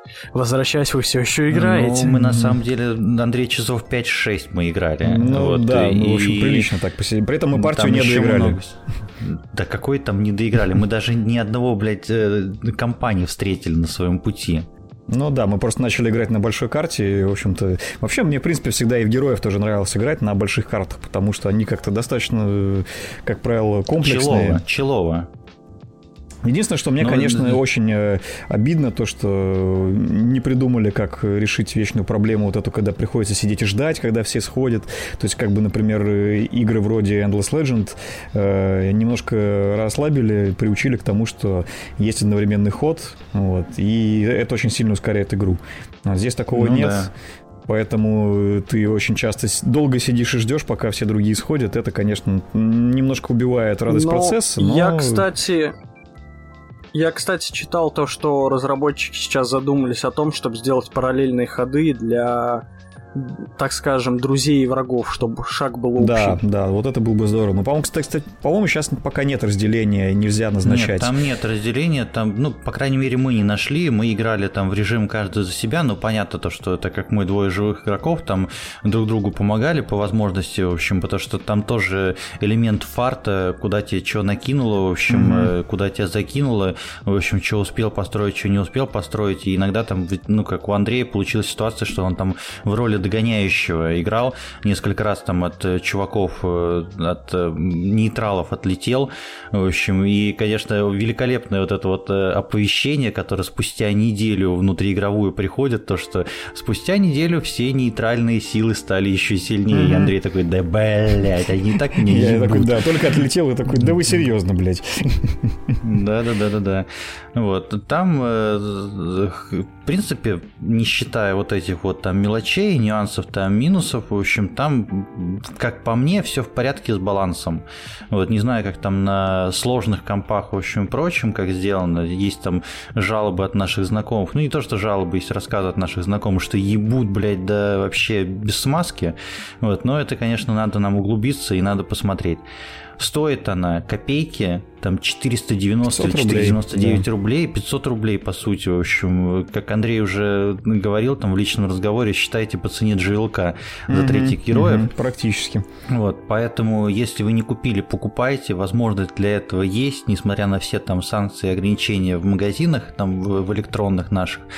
В EGS вы можете купить, оплатив там любой картой, ограничений никаких нет. Если вы ярый противник EGS и печете со своей коллекцией игр в Steam, то через Steam тоже можно купить. Киви деньги, МТС банк, виртуальную карту, закинуть на счет Steam и вперед. Ключики. Ключиков, кстати, я не видел. Я изначально искал ключ, в общем, ключ я не нашел. Не, они уже появились, уже появились. На той же платишке уже есть. Ну, хорошо, хорошо, хорошо. В общем, способ способов достаточно много. А я от себя добавлю, что игра оптимизирована даже для раннего доступа весьма и весьма отлично. Э, я просто сложилось так, что сейчас сижу на видеокарте 2008 года. Для на ветеранской. фагов я даже... Да, на ветеранской 9600 NVIDIA. Со звездочками. И игруха, да, да-да-да, и игруха даже там, даже там в разрешении 1600 на 900 играется на средних вообще отлично, на высоких, ультравысоких есть просадки до 45 FPS, но с учетом того, что это видеокарта 2008 года, это вообще такое не критичное. Меня вот единственное, что смутило, она, ну, опять же, это, судя по всему, особенность движка Unity, потому что он сам по себе, видимо, в какие-то моменты достаточно любит нагружать железо, Потому, потому что это типа игра с 2D графика, которая мой ноут э, ГПУшку может греть до 80 градусов. Я такой смотрю, типа, чё? как это вообще? Вот. Но это ладно, спишем на ранний доступ, особенности движка и прочее, прочее. Ну что, ребята, продолжаем. У нас вторая целая большая тема прошла. Теперь больших тем не будет, теперь будут очень большие темы. Вот, мы сегодня расскажем про то, что мы посмотрели, а Коля, я так смотрю, то, что он написал, много чего посмотрел, поэтому, Коль, тебе, собственно, и слово. Ну, я тогда расскажешь? начну со старенького сериала, до которого я наконец добрался. И сериал называется «Патрик Мелроуз». Вышел... С Бенедиктом Камбербэтчем, да? Да, с Батлфилдом Overwatch. Вот, и вышел он в далеком уже 2018 году и рассказывает о таком герое, как Патрик Мелроуз, а это, если я не ошибаюсь, экранизация серии книг. Не помню, правда, автора. Вот. И рассказывает сериал о том, то, что главный герой пытается преодолеть свои пагубные пристрастия и а, борется с самим собой, так скажем. Это такая драмедия. Вот. И в чем, собственно, завязка сюжета? Начинается все с того, что главному герою говорят о том, что у него умирает отец. Он в этот момент находится в конкретном наркоманском трипе, то есть он там наркоман, алкоголик, там из Британии выезжает в Штаты за прахом отца, и вот в первую серию показывает о том, то, что ну, вот у него идет конкретная там героиновая ломка, то, что множество внутренних голосов его сводит с ума, и в первой серии вообще, ну, непонятно, о чем идет сериал. То есть первое впечатление о том, ну, о чем этот сериал, о том, как там наркоман борется с собой, но по итогу а, сам этот сериал завязывается в очень такую тяжелую драму с элементами там чернухи, о том, ну, там есть целая серия флешбеков о детстве главного героя. и как он вообще до такой жизни дошел, и становление его как, ну, так скажем, нормального человека далее. Сериал сам, ну, идет мини-сериал, там всего 5 серий по часу, вот, и я могу сказать как, а Бенедикт играет, как всегда, обалденно, он отыгрывает вообще все моменты этого главного героя, и то есть он показывает и ломку, и там глубокую депрессию, и там смешанные состояния, когда он там в трипе находится и так далее. Потом он показывает себя уже с другой стороны, как там такой а, ну, уже, так скажем, состоявшуюся личность показывает, которая от всего отказалась, и это тоже смотрится отлично. Ну, и... это непростая не штука-то, наверное, сразу же две личности практически отыгрывать. Слушай, Коль, а там э, кроме э, Камербэтча-то есть какие-нибудь еще известные А вот имена? это самый главный момент, то, что отца главного героя играет э, небезызвестный Хьюго Уивинг, и он же агент Смит. Он агент же... Смит из Матрицы, да. Да, да, да, он же Красный Череп из Капитана Америки и Элронд из Властелина колец. И я могу сказать, он, как обычно, потрясающий в роли конкретнейшего мерзавца. Ну, это у него вот... фактура такая лица вообще, то, что ему злодеев, конечно, отыгрывает сам это. Элронд, конечно, не то чтобы злодей из «Властелина колец» А вот это мы узнаем в сериале от Амазона, злодей он или нет. Там, конечно, его играет не Хьюго Уивинг, но все таки ну, нормально затравочку ты дал, конечно. Ждем сентября или этих, на каких мы там сервисах сможем посмотреть. Вот о сервисах, а где смотрел? Где смотреть эту Смотреть прелесть? его можно на кинопоиске. Раньше он был эксклюзивом о медиатеке. И угу. добавлялся только, если у тебя там есть расширенная подписка с медиатекой, либо отдельная медиатека но сейчас он доступен просто по подписке Кинопоиска. И... и у Кинопоиска, кстати, сейчас э, очередная какая-то акция, то есть даже если э, у вас есть подписка, не знаю, замечали или нет, при заходе в браузерную версию Кинопоиска на странице любого сериала или фильма, который есть в библиотеке у них, э, там написано «доступен бесплатно до лета». Ну, то есть они сделали такую штуку, что типа, если ты подпишешься, то тебе доступно там бесплатно за 0 рублей, там, по-моему, опять там подписку то ли на 40, то ли на 60 дней дают. А, там еще есть маленькая такая фишка, что если зайти через э, Яндекс Музыку, и подписать, если у тебя нет активной подписки, то они дают 90 дней триала. О, круто, круто. Надеюсь, кому-то из наших слушателей это будет полезно. В общем, сериал тяжелый. А, есть, конечно, там и юмор, конечно, это все-таки драмеди, но драмы там побольше. И не зря он получил от Британской Академии две награды за лучший мини-сериал и лучший актер. Это вот как раз Бенедикту. И, ну, также Хьюго участвовал там в номинантах на вторую роль и получил Хьюго Уивинг э, награду «Спутник» за роль второго плана в этом сериале. Спутник вы, надеюсь. Я надеюсь. Главное, чтобы не спутник З. Да, в общем, сериал я рекомендую, стоит посмотреть стоит пробраться через первую серию, не судите по первой серии, если вам там, допустим, отвращение вызывает то, что происходит. Да и в любом случае это мини-сериал, вот, э, во-первых, это, ну, говорит, там, качество дают британцы очень хорошее, но и не так много времени потратить, это вам не полноценный сезон какого-то говна типа нашего подкаста, блядь, первого сезона слушать, смотреть. Неполноценный сезон нашего Неполноценный сезон. Андрей, о неполноценных сезонах. Или о полноценных. Ты тоже какой-то старый сериал смотрел? Или Ловко пересматривал? ты это придумал. Конечно, конечно. Я начал пересматривать, вот у меня жена смотреть первый раз, а я пересматривать э, великолепнейший сериал, который просто один из моих любимых, опять же, за, наверное, все время э, моего сериала смотрения.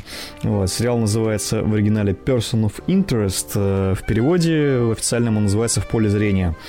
Э, смотреть его можно, конечно же, где? Правильно, на нашем любимом сервисе, который начинается на букву «К». И на, и на поезде заканчивается, а не и на пап, если вы вдруг подумали об этом. Вот. Сериал выходил с 2011 по 2016 год, он, естественно, уже закончился. Вообще, в чем завязка? Этот сериал, он э, как бы немножко фантастический, но больше, более все-таки реалистичный. Э, сериал вообще о том, что э, человек, один из главных героев, разработал э, систему, которая следит за всеми, то есть собирает данные со всех камер, с, э, микро, ну, соответственно, с микрофонов с этих камер и прочее, прочее, прочее. То есть все открытые данные, которые есть, она собирает, анализирует и таким образом помогает э, выявлять потенциальные преступления. То есть это, чувствуете, уже такая завязочка, она так немножко смахивает на особое да, мнение. Да, да, да, особое вот. мнение. Сразу да, да, да, да, да. Она прям, да, явно в эту сторону метит. Но все-таки особое мнение это чисто фантастика, а тут она все-таки больше сконцентрирована на именно... Это можно сказать... приложить к нашему миру современному, потому что э, сериал ты там, когда сказал, в 2011 году выходил? С, да, с 11 по 16 вот, У нас сейчас, э, сейчас, когда у нас э, нейросеточки активно развиваются, наверное, mm-hmm, это mm-hmm. плюс-минус наша реальность. Там, кстати, новость целом, сегодня да. была, то, что в России выпускают первый сериал, ситком, которого, которому сценарий написала нейросеть. Мне кажется, уже не первый сериал такой в России. Мне вышел. кажется, все российские сериалы писала нейросеть. Э, как Кстати, минимум сериалы, второй про, сезон как минимум выходит. сериалы про ментов. Это точно, да. Ладно, сейчас не об этом. Вот. Это тоже, на самом деле, в какой-то степени сериал про ментов, как ни странно.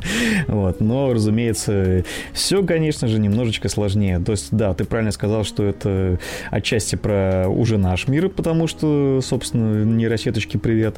Вот. И в целом очень прикольно смотреть этот сериал, потому что он, получается, во многом предвосхитил вообще то, что сейчас происходит. Вот. И понятно, что он так немножечко заглядывал в будущее, но прям совсем-совсем недалеко для своего времени. Вот. У сериала очень такая достаточно бодрая, интересная завязка. Он именно вот про расследование, про преступления, про то, как э, люди помогают, собственно, пытаются помочь э, тем людям, на помощь которым никто больше не придет и прочее, прочее. То есть, в принципе, сезон, э, первый сезон, во всяком случае, он как раз крутится в основном вокруг этого. В дальнейших сезонах... А сколько там, там сезонов будет... всего? Всего сезонов 5. И вот. они закончены или его дропнули там, типа, отменили? Или его законченная нет, история? Нет, нет, нет, там законченная история. Дело в том, что первые, по-моему, два сезона там какого-то особо сквозного сюжета нет. Там есть такие наметки на глобальной линии, но они, в общем-то, как правило, особо далеко не уходят. Ну, они вот, наворачивали, а начиная... наверное, лора и э, развитие да, персонажей. Да, да, да, да, разумеется. А начиная, по-моему, с третьего сезона уже прям во все поля идет э, основной сквозной сюжет. И вот там-то как раз уже начинается самое, сука, интересное. Я не буду сейчас особо накидывать э, каких-то дальнейших сюжетных спойлеров, потому что если в целом завязка интересна, то я рекомендую начать посмотреть, если хорошо пойдет. Вот мне лично очень хорошо заходит. Я вот половину первого сезона сейчас, получается, пересмотрел. Я, естественно, уже много чего забыл, потому что я его смотрел там где-то буквально там через год-два после выхода. Вот. И сейчас э, смотрится, конечно, просто потрясающе. Особенно с учетом всех современных реалий. Слушай, вопросы э, у меня появились, несколько вопросов. Первый, ты сказал, на кинопоиске вроде он есть, да? Да, да, да, на кинопоиске. А что там есть. по озвучке? Известны какие-то команды или кто? Озвучка, озвучка от ТВ-3. Ага. Хорошо. Ну, то есть со всеми плюсами и минусами. Так, а что по составу? Там какой-то именитый режиссер запускал это все, что по касту? А, со, по составу, вот это самое интересное, собственно, создатель сериала Джонатан Нолан, тот самый, младший mm-hmm. брат Кристофера нашего Нолана. Который вот, в сериалах он... зарекомендовал себя на самом деле очень да, хорошо. Westworld, да, он в принципе привет. очень, да, он в принципе очень сериальный чувак, и вот как раз э, это один из его сериалов, и, собственно, он, э, его имя, по-моему, в титрах мелькает, собственно, во всех сезонах, то есть он, я так понимаю, участвовал от начала до конца. Андрей, вот ты мне скажи, вот. ты тут сейчас сказал то, что там известные там именно э, озвучка от ТВ-3, а там есть камео Дукалиса? Я, очень, я очень надеюсь, что оно там будет. А даже если нет, я, используя свое воображение, сделаю вид, что оно там было. Мне будет приятно. А актеры или нет? Актеры, там? смотри, ну, актеры, да, в основном сериальные, они не то чтобы широко известны. Э, в главной роли Джим Кевизел, которого можно знать по... Ой, господи, как же там назывался-то? то ли страсти Христовы, то ли что-то такое вот. Где-то Который Мэла Гибсона? Большой... Да, по-моему, там как раз он снимался, Но... если ничего не путаю, и снимался в фильме «План побега» с э, Шварценеггером и Сталлоне. Mm-hmm. Это вот такое первое, что в голову пришло. И, собственно, второго главного героя играет Майкл Эмерсон, который, по-моему, в «Лосте» снимался. Ну, окей, неплохие ребята. В общем, да. надо посмотреть. Я вроде его пропустил, вроде у меня он был постоянно в отложенных сериалах, может быть, доберусь до него. А я, в отличие от вас, расскажу про э, актерскую труппу, в общем, которых все знают. Великие актеры, да, участвуют в этом балагане, скажем так. И это не сериал, это вот фильм. Они, слева да, направо. слева направо. Я посмотрел Соника в кино 2, посмотрел его не в кино, разумеется, а дома, сидя на диване. И более того, лирическое отступление, посмотрел я его за эту неделю 4 сука раза. Вот. Э, и все четыре с удовольствием, да. Когда у тебя трехлетний ребенок, в общем, да. Да, да. Вот моему ребенку очень зашел Соник, и каждый день, забирая ребенка из садика, или вот когда выходные были, в общем, э, Андрей говорил, Со, то есть Соник, в общем, Андрей маленький, вот mm-hmm. мой сын, соответственно. И, знаете, за четыре раза мне Соник даже не надоел, что, что удивительно. И я не побоюсь, наверное, назвать этот фильм одной из лучших экранизаций игр, э, потому что мало того, что создатели при, при выпуске, при разработке, при съемках первого фильма э, очень сильно получили по шапке от э, поклонников. Помните ту историю с дизайном Соника, mm-hmm. с, с, с вот этими вот глазами ужасными. Переработали дизайн, привлекли людей, которые там работали над комиксами про Соника. И видно, что ко второму фильму уж точно 100% собралась команда реально фанатов Э, на съемках. Что же у нас происходит по сюжету фильма? А можно Вообще... я задам парочку вопросов? У меня сразу давай, парочка вопросов давай, появилась. Да. Давай, давай, давай, а, давай. Первое. Джим Керри опять тащит все, как было в первой части. Слушай, ну, Соник там тоже тащит, на самом деле. Там есть очень много второстепенных персонажей. По поводу того, кто еще тащит, я расскажу немножечко позже. И второй вопрос. А, по сети гуляют очень активно слухи, но не знаю, подтвердишь ты их или нет. Была ли у тебя дублированная версия? То, что дубляж mm. сменили, да, то, что теперь за Соника отвечает Сындук, а не Камолов. Значит, смотри, э, разумеется, так как у нас э, в России сейчас официально ничего не выходит от больших студий, э, я смотрел эту всю историю на пиратском сервисе. И там озвучка сделана специально для этого пиратского сервиса, и команда это озвучивала, например, та же, ну, те же самые актеры встречаются, которые озвучивают, например, для России South Park. Забавный факт. О, отлично. Да. Знакомые просто очень голоса, и вот тоже там это сконцентрируюсь там немножко там на одном персонаже. О, скажу, господи, они убили Тейлза. Ну, вот как раз про Тейлза и хотел сказать, потому что э, тот же самый голос, что у Тейлза, тот же самый голос э, у русскоязычного Баттерса из Южного парка. И это очень забавно, потому что они по духу, ну, очень похожи. Вот. Блин, и уже ради этого стоит посмотреть. Но на, на кинопоиске, кстати, информация, что русский дубляж, за русский дубляж Соника отвечал Саиндук. Я не знаю, где можно посмотреть это все. Может быть, на каких-то казахстанских сервисах, потому что в Казахстане фильм вышел с, с русской озвучкой, и как раз-таки там э, Дима Саиндук присутствовал. Пора Теперь делать вернемся... кинотуру в Казахстан. Да, мне кажется, на южных наших границах уже давно есть такое. Mm-hmm. Надо, ребята из Оренбурга надо спросить у знакомых. В общем, э, о чем я говорил, о сюжете. Сюжет второго фильма начинается практически с того, чем закончился первый. А если кто не помнит, не смотрел, там у нас э, персонаж Джима Керри, он же Эгман, он же доктор Работник, оказался, очутился на грибной планете в одиночестве, гордом с одной единственной иголкой э, от ежа Соника и шикарными усами в стилистике небезызвестного персонажа из деревни дураков. Блять, усы, конечно, шикарные просто. Вот, э, там он составляет план побега, благополучно сбегает, мало того, что сбегает сам, еще и встречает э, нового для экранизации персонажа Ехидну Наклза, вот, весьма мемного и известного там в широких интернетовских кругах. И Наклза играет э, Идрис Эльба. знаковый актер современности и большой профессионал. И свой профессионализм он проявил и здесь в том числе, потому что э, он не на шутку увлекся ролью Наклза, изучил полностью историю персонажа. История там персонажа достаточно трагичная. В общем, если кого заинтересует, почитайте обязательно там Соникпедию, скажем так, ознакомьтесь.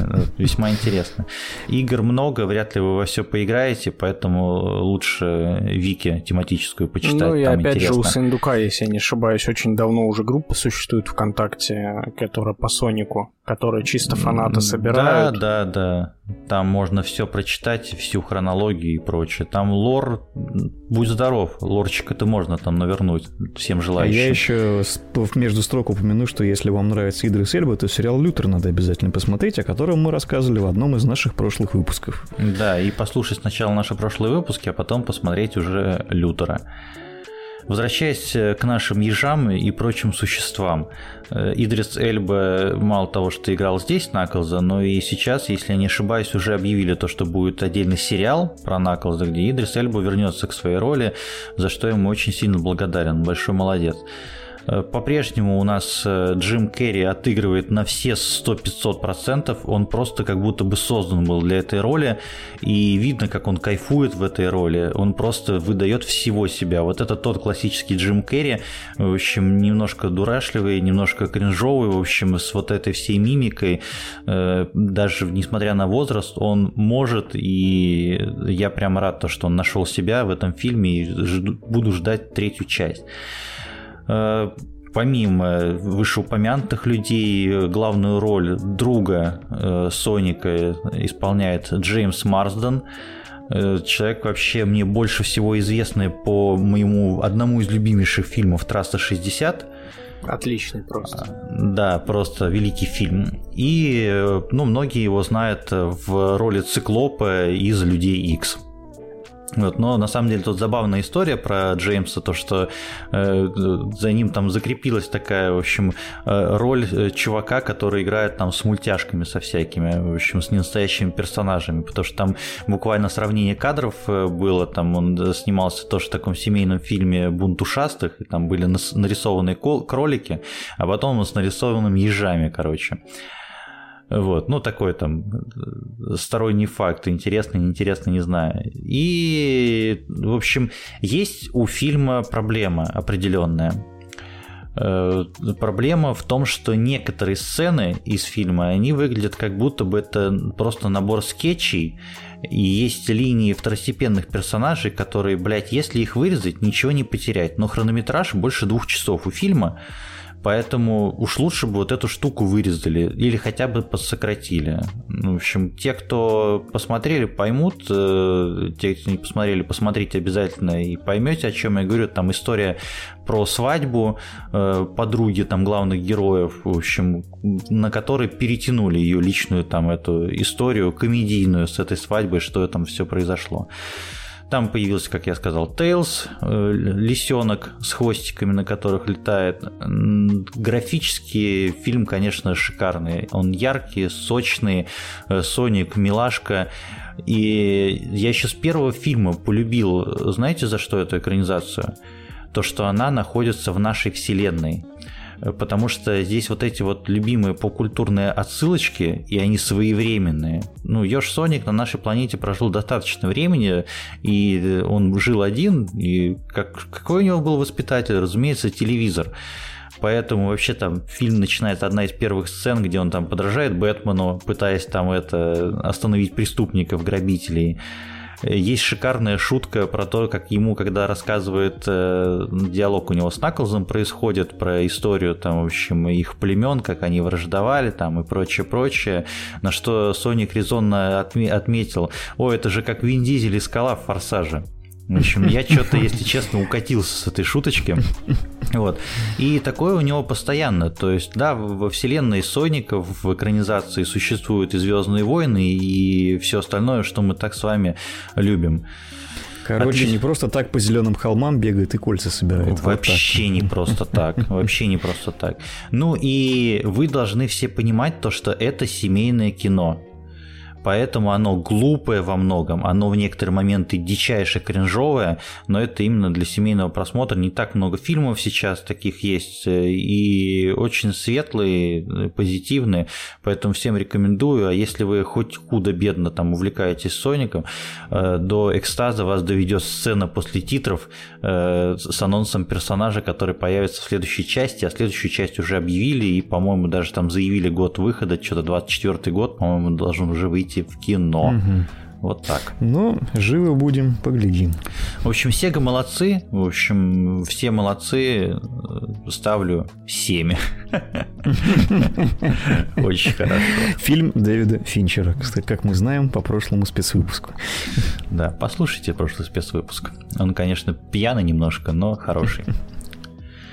Ладно, у нас тут еще не только я там это новиночки смотрю. Николай. Ну и я расскажи, смотрю, да, Расскажи новиночки. нам про, про вампиров. Буквально пожалуйста. сегодня, буквально сегодня я посмотрел фильм «Морбиус». Тот самый. Вот. И я могу сказать так, ну незаслуженно его ругают в сети.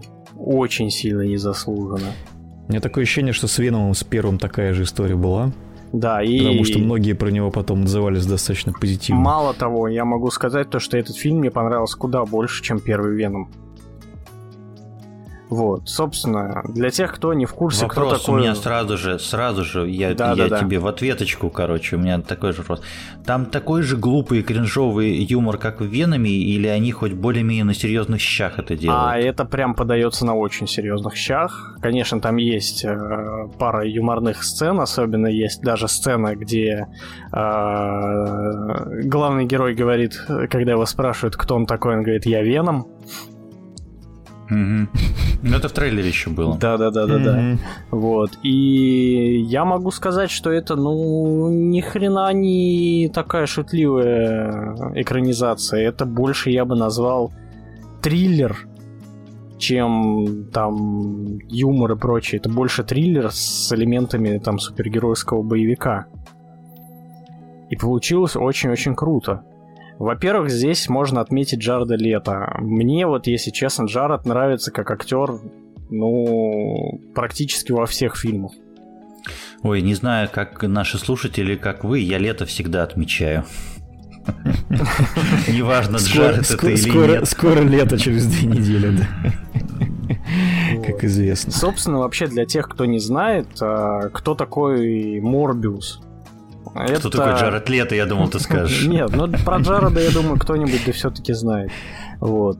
Морбиус это у нас... А... Лирическое отступление, в общем, я считаю его лучшей ролью, наверное, я не, не уверен, первая это роль его в кино или не первая, но «Господин Никто» — это, конечно, веха в кинематографе. Это далеко не первая Далеко не первая. Ну, Он начал ну, сниматься ну, в кино, если я не ошибаюсь, даже раньше, чем 30 секунд до Марса появился. Да, да, да. Да. В бойцовском клубе он был очень смешной, такой молоденький, белобрысенький.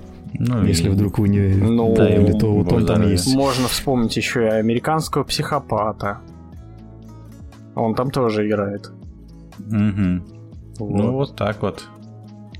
А... Ну и что дальше с Морбиусом? Вот. Вопрос, вопрос еще такой. Нужно ли смотреть всю хуйню, которая выходила на фоне, чтобы посмотреть Морбиуса? Нет, Или, это отдельное быть, это... произведение. Он там вскользь упоминает, э, там вскользь упоминается Человек-паук, про Венома только вот э, это шутка.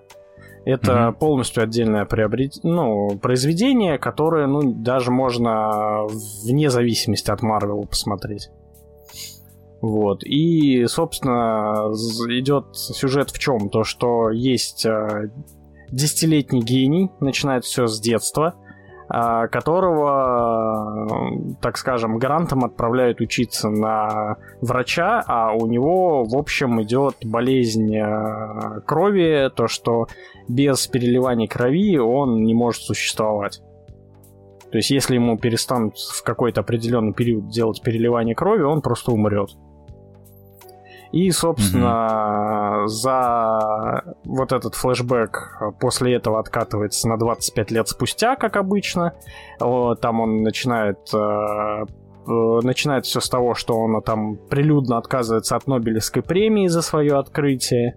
Вот. И сюжет заключается в том, что по итогу эксперимента на самом себе э, Майкл Морбиус становится, так скажем, вампиром.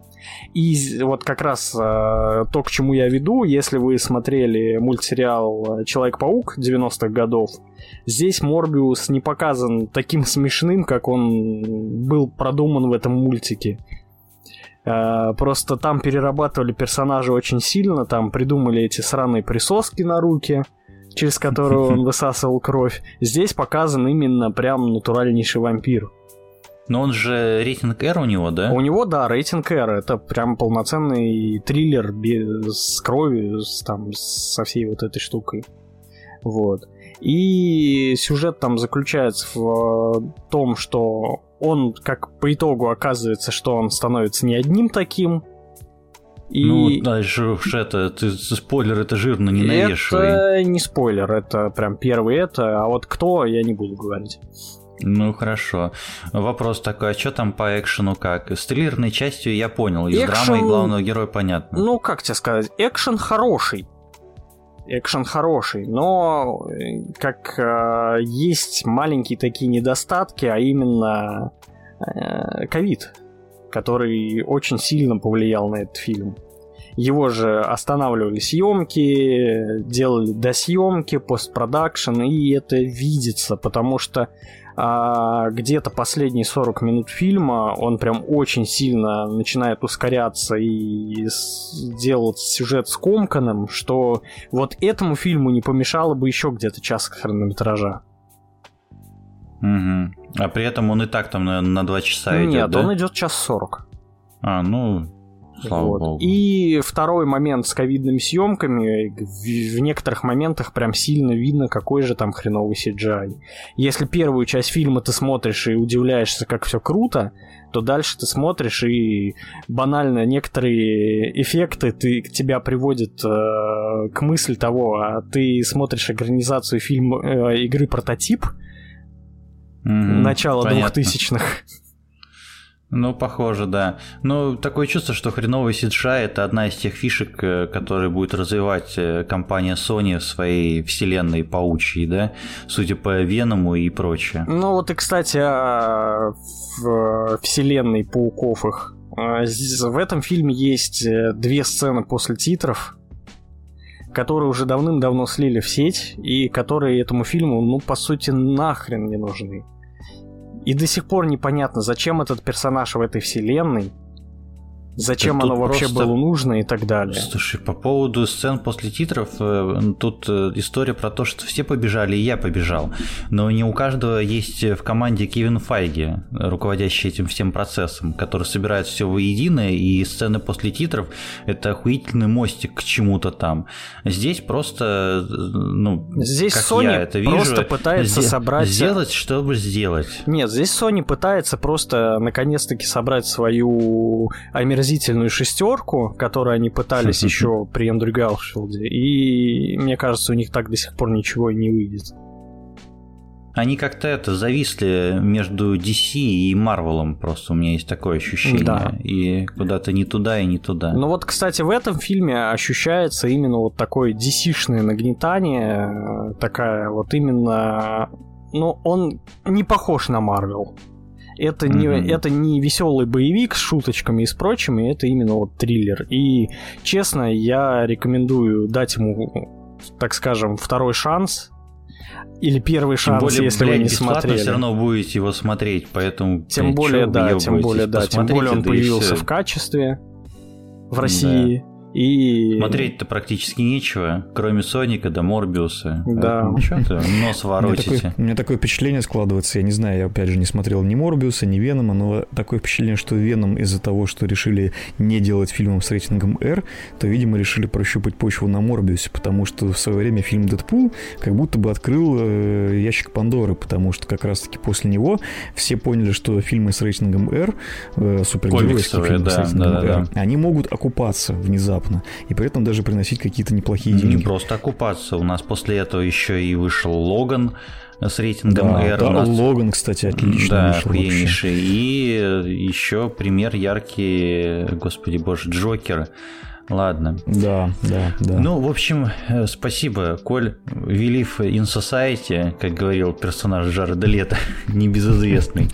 Про Society не могу с ним не согласиться. Ну, Да. еще я хотел добавить, что помимо, Мэтта С- э, помимо, Джареда Лето, там еще есть Мэтт Смит. Мгм. Тоже хороший британский актер, которого много где можно было увидеть. Например, в «Докторе Кто», Да, например, он был одиннадцатым как доктором. минимум. Да. И здесь Ну и он дай так отыгрывает, что очень хорошо. Посмотрим, посмотрим. Вот, а еще вот я возьму слово. У Андрея там просто темка одна осталась, поэтому мы его немножко это под плинтус запихнем. Без очереди я ворвусь, просто мы, сейчас. Ну ты нихуя не смотришь просто практически. Там, блядь, в гостевые подкасты, когда ходишь, рассказываешь, блядь, хуй тебя заткнешь, а тут, блядь, опять ничего не смотрел. Понятно.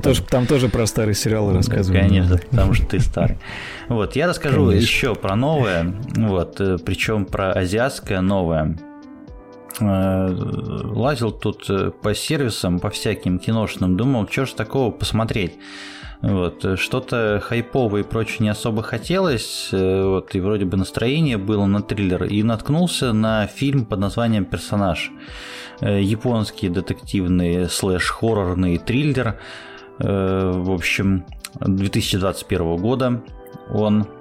И о чем же он нам рассказывает? Он рассказывает историю начинающего мангаки. Кто такой мангак? Это тот, кто рисует мангу. Вау-вау, вот это да, открытие. Раскрыл всем глаза. Зовут его Кейга Ямасира. Персонажа, в принципе, рисунок э, в синопсисе это написано очень неплохо рисует, но я бы сказал, что он охуительно рисует. Вот там непосредственно показывает его работу, но у него есть проблема с тем, то, что он никак не может э, создать отрицательного персонажа, э, как бы во всех произведениях злодей какой-то должен быть все-таки. Они у него получаются неправдоподобными, не живыми, не фактурными, в общем, из-за чего он просто остается таким подмастерьем. Как бы, если кто не знает э, прелести манго-бизнеса в, в стра- в стране восходящего солнца, вот, там есть основной автор и есть у него помощники, в общем, рабсила, скажем так, которые там отрисовывают какие-то мелкие штуки, либо занимаются там поиском материалов, там что-то отфоткать и прочее, прочее. Ну и просто разница в том, то, что э, манга там стартует, допустим, э, и находит свой успех не за счет отдельного там тиража и выпуска, а все авторы выпускаются в сборнике в таком журнале, еженедельнике, где там выпускают первую главу, и там дальше зайдет, не зайдет. Если заходит, все хорошо, если не заходит, ну, блядь, сорян. Вот, въебывай дальше. Вот, в общем, у нас такой есть герой Кейга, и э, он все-таки хочет сольную карьеру перейти. Его отправляют э, на задание его босс э, найти особняк, подходящий для их манги, в общем, с натуры нарисовать.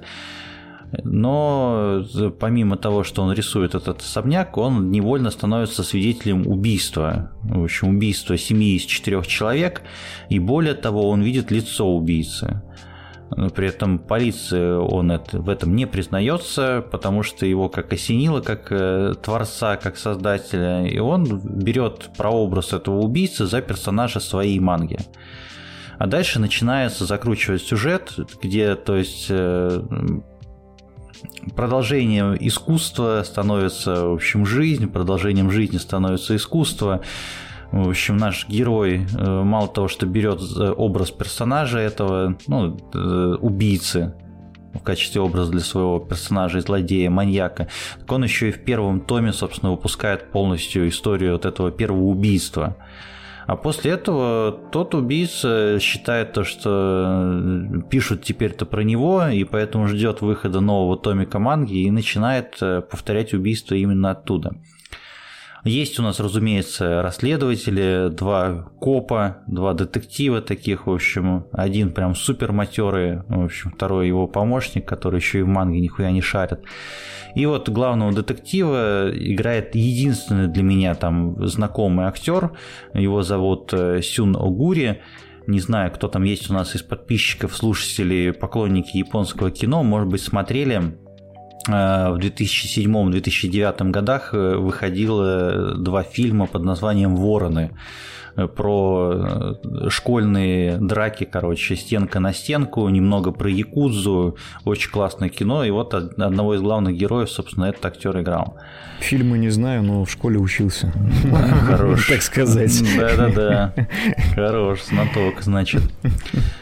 И здесь, ну, знаете, есть, конечно, проблема у восприятия нами, гайдинами, европейскими азиатских фильмов. Здесь есть, конечно, вот эта вот э, азиатская игра, немножко где-то перебарчивает, пережимает, но вот э, Сюн Агури, конечно, знает свое дело и играет он великолепно.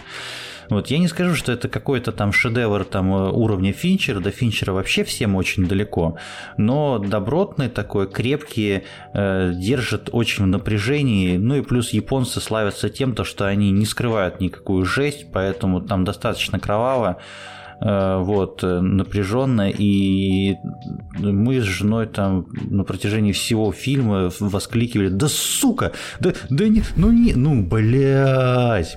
В общем, э, очень охуенный и неожидаемый твист в середине, в общем, потому что нам непривычно такое.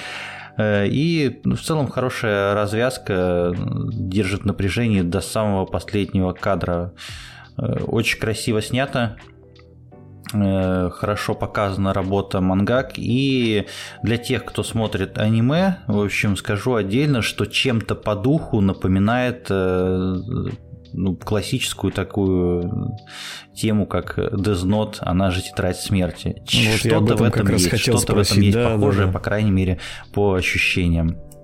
Вот, ну, фильм по, еще по раз описанию ассоциация персонаж. Да, если любите жанр, если любите жанр, не проходите мимо хороших триллеров, в общем, сейчас не так-то уж и много. Я так все до него и не добрался, хотя он у меня уже, наверное, месяца три лежит в отложке. Угу. Андрей, ты у нас да. до музыки за музыку отвечаешь опять? Я, да, я, как обычно, в своем репертуаре. Ребятушки, чтоб вы знали, ну, во-первых, я понимаю, что у нас есть часть аудитории, которая срать ебал этот ваш рэпчик, потому что кому он нахуй нужен и вообще говно, но тут такое дело, как бы Но при этом альбом... эти же люди, скорее всего, слушают Эминема. Например, да. Вот как бы, если вдруг вы не знали, то сейчас один из величайших, если не величайший вообще, в принципе, рэп-артист, это даже не Канье Вест, нет, нет. Это господин... Канье, Канье, Вест вообще кринжует просто профессионально. Канье Веста уже не существует, теперь есть ИЭ. Да, да, это во-первых. А во-вторых, Канье Вест, конечно, прикольный чел, но настоящий, я считаю, величайший вообще царь этого всего, это господин Кендрик Ламар собственно, альбом, э, который называется, очень длинный, сложно называется Mr. Morale and the Big Steppers, вот так-то вот. Э, собственно, это первый альбом за пять лет. Чтобы вы понимали, предыдущий альбом Dem 17 года, э, собственно, он стал вообще просто невероятно прорывным. За тот альбом Кендрик получил пулицеровскую премию литературную. Блять, Кендрик получил пулю, я думал, ты скажешь сейчас. Как у них принято на районе. Я думаю, что это тоже было в его истории, но об этом как-нибудь потом. Так вот, э, Пулицеровская премия, собственно, это вообще, по-моему, чуть ли не первый современный артист, который за не за там джазовый какой-то альбом и прочее, а вот именно за, за что-то такое вот более современное, так сказать. Ну, вот, собственно, альбом э, на этот раз альбом получился более обширным. Э, он вышел в двух частях, так сказать, двухдисковый релиз. Вот, по 9 треков на каждой стороне. Э, больше часа общей длительности, то есть он достаточно э, продолжительный, не просто, не просто, конечно, слушать, но с другой стороны материал. Ну, это, это прям long, long, long play, прям, да? Да, но тем не менее материал просто мое почтение, потому что я, например, когда такие релизы начинаю слушать, я, естественно, стараюсь э, э сразу как-то погрузиться в эту атмосферу, и, блин, вот просто начинается трек, он может начинаться как-то максимально просто. Он может начинаться с акапеллы, с какого-то простенького там ритма, не знаю. А треки, даже, длин, даже, трек, треки даже... длинные, типа прям вообще сюжетные такие? Э, треки, не, они на самом деле по 3-4 минуты обычно, mm-hmm. ну, как по большей части.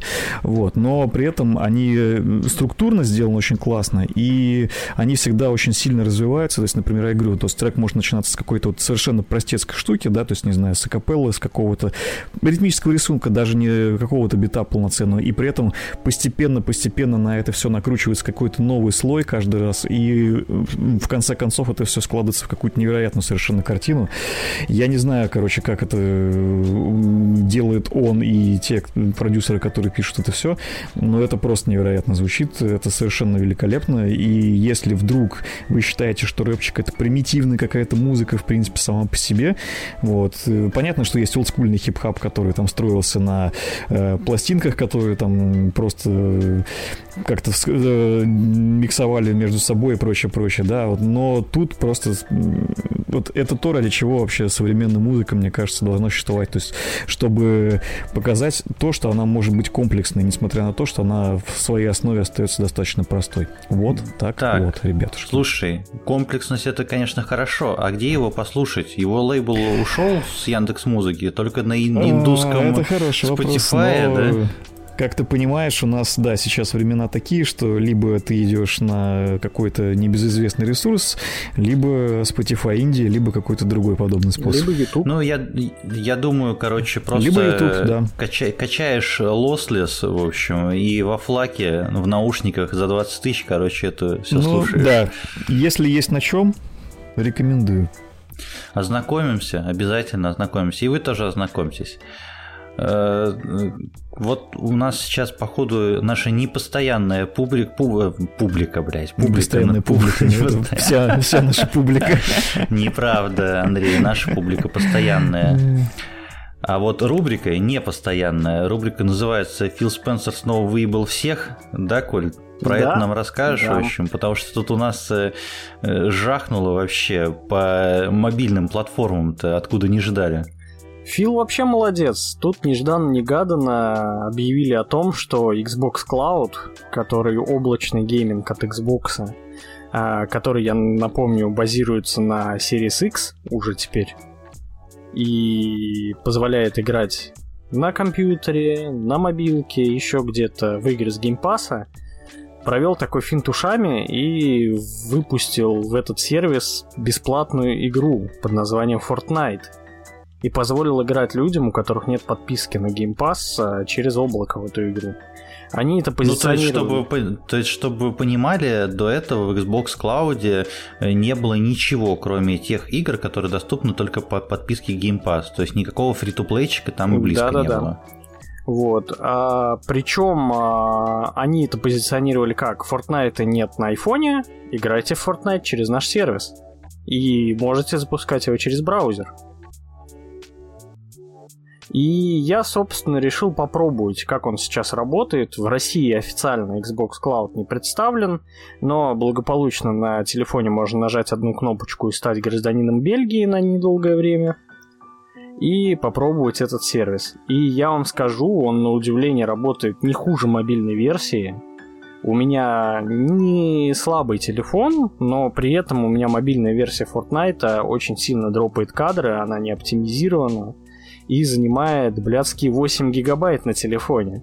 Да, понимаю вообще... твою боль. А здесь я могу Жестоко. запустить через э, браузер эту же самую игру, которая с таким же мобильным управлением, то есть управление там точно такое же, как в мобильной версии Fortnite, и спокойно играть, и даже через VPN практически нет input лага, то есть можно спокойно играть, да что уж там говорить, я дошел до третьего места в королевской битве используя VPN. Я правильно понимаю, если я правильно понимаю, то еще этот жест обусловлен тем, что, например, из Apple платформ из App Store Fortnite давно выкинули. Да, и да, теперь, да, да, наверное, да. там тоже можно Причем поиграть. там они это позиционируют так, что ты вводишь в браузере xbox.com play, у тебя открывается браузерный веб-ап приложение, через которое ты спокойно играешь в Xbox Cloud.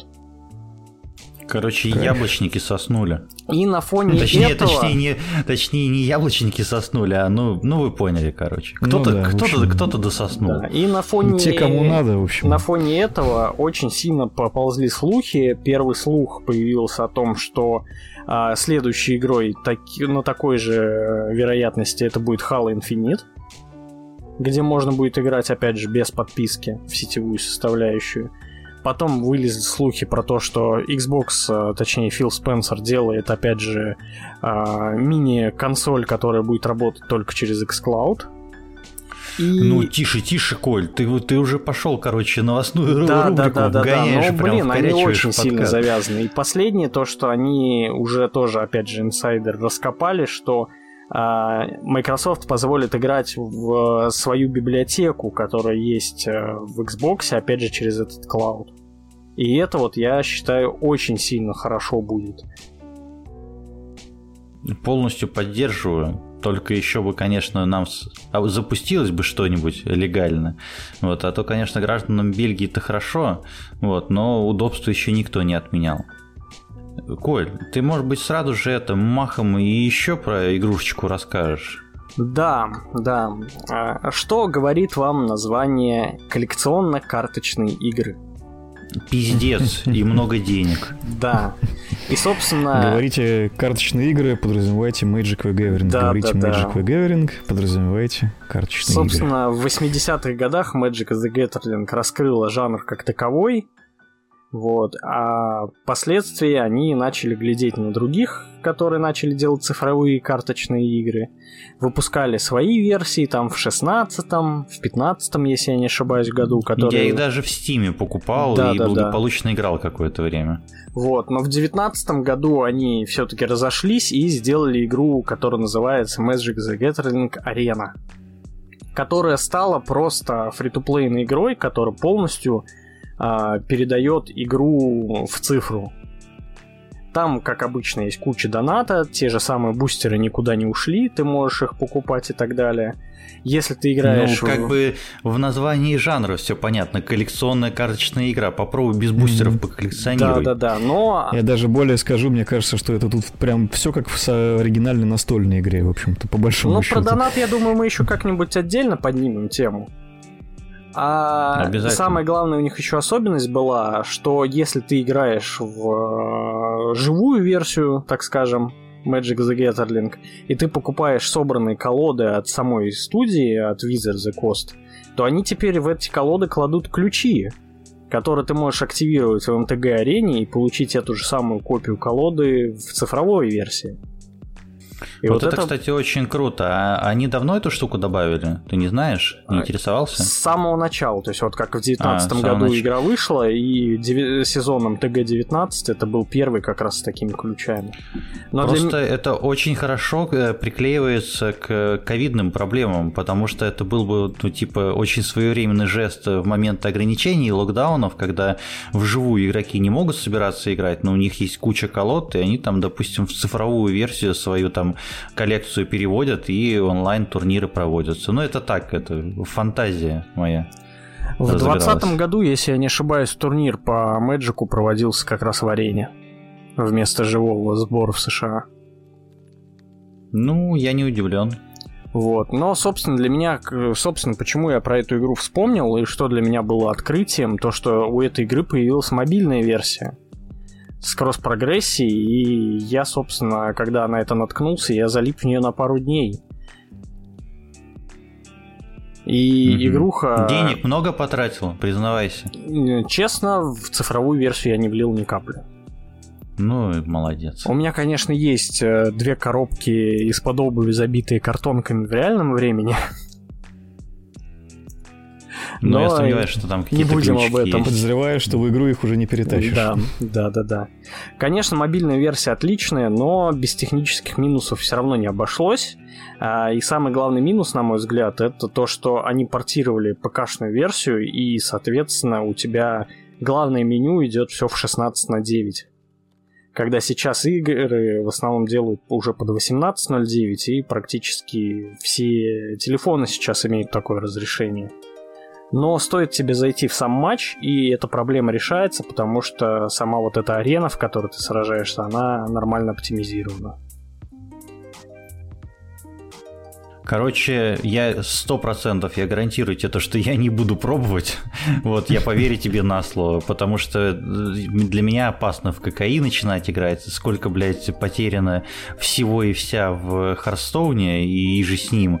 Нет, хорош. Нет, Пол только, жизни примерно только декбилдеры, в общем, это максимум, на что я готов. Ну что, ребята, я тоже вам про игрушечку расскажу.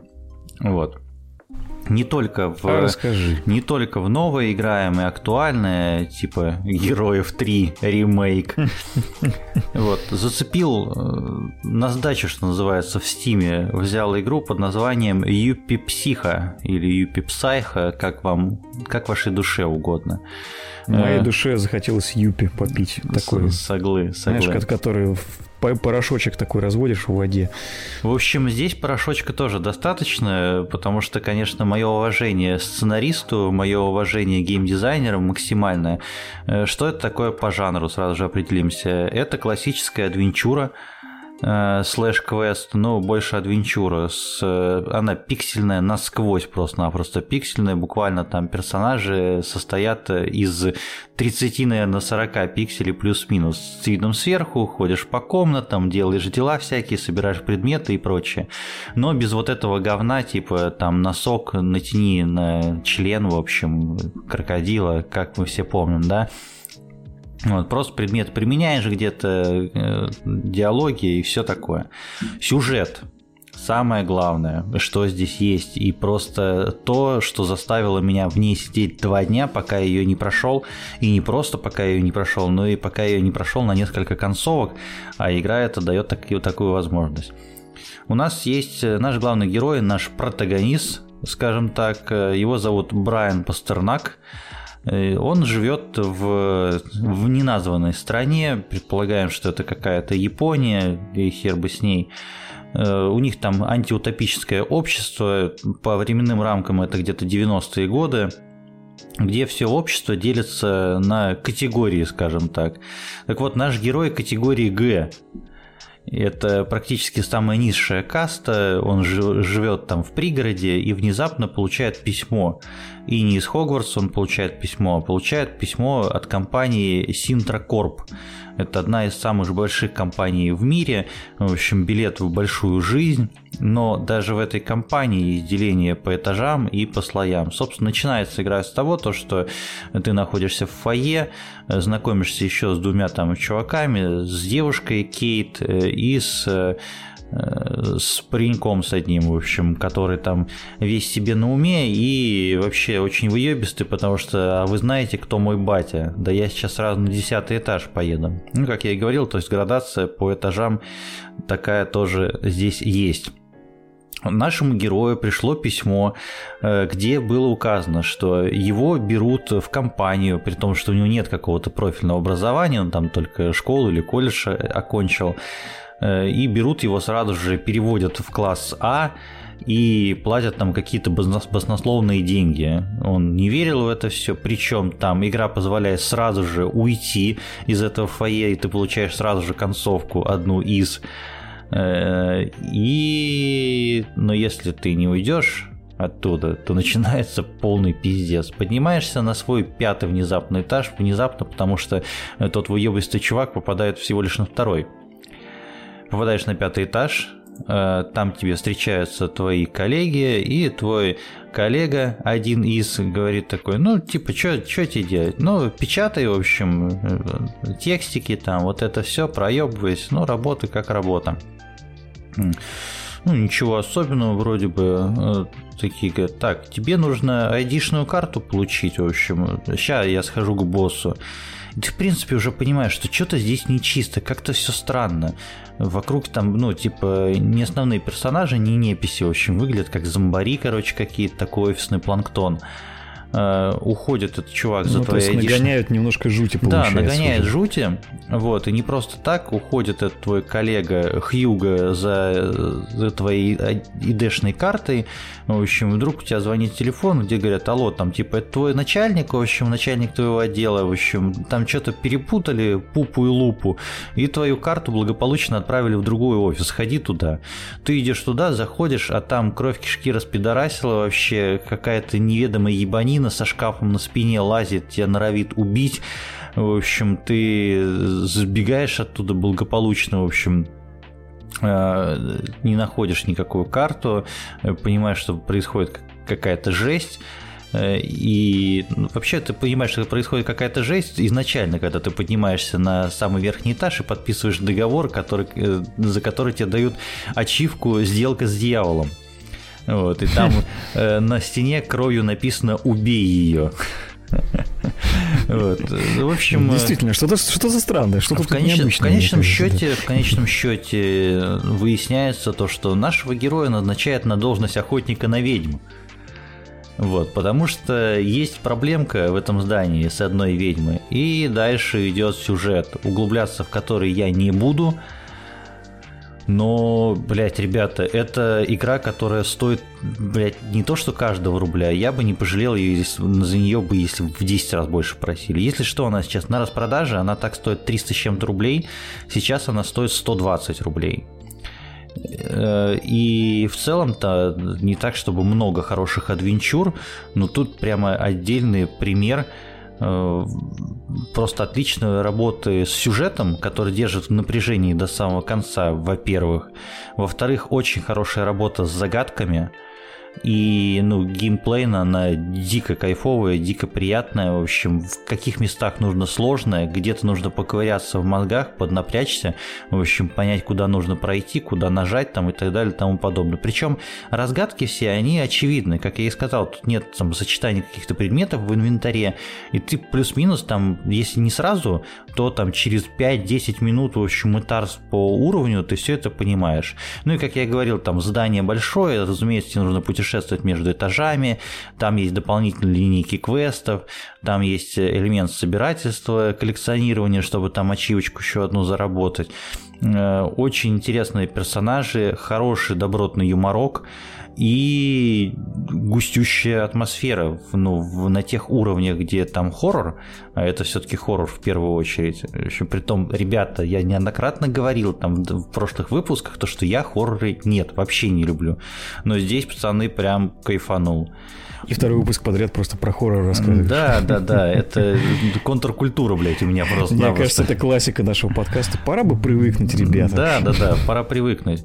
В общем, дико рекомендую. Еще отдельно отмечу то, что она такая простенькая визуально, как я сказал, но геймдизайн и дизайн персонажей, дизайн врагов, в общем, тут, конечно, передается небольшой привет э, мастеру ужаса японского Дзюнзиита, если вы знаете такого.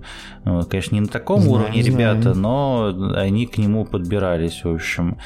Э, читаемая, конечно, в какой-то момент концовка, но оставляет все равно приятное, скажем так, послевкусие. И вот я начал мысль, ее продолжу и закончу, про то, что в целом-то рисовка достаточно простенькая, но там есть э, в нужные моменты кат-сцены видео, где это буквально аниме но аниме пиксельное. То есть представьте аниме в стилистике пиксель-арта. То есть ну, ты, ты видишь эту ну, такую квадратную угловатую структуру, но при этом ну, красиво нарисованные лица, в общем, хорошая анимация, очень круто. Ну и вишенка на торте это, конечно же, музыка, потому что ну, мы с вами понимаем, если игра там заряжена на атмосферу, на саспенс на какой-то, если там хуево с саунд-дизайном, если там хуево с саундтреком, то это все не будет просто-напросто работать. Здесь все хорошо и с тем, и с другим и слушать звуки. Там некоторые загадки на звук. Нужно слушать, что, откуда, ориентироваться, откуда идут враги. Э, и музыка, которая там каждая комната отличается, и не заебывать до самого конца. Вот, там э, чувак-композитор работал над э, саундтреком к игре VA-11 Hall-A, в общем, который там пишется через цифры. Это такая киберпанк полуновелла, полусимулятор бармена, в общем, который там в шестнадцатом году, по-моему, выходил, тоже в стиме есть.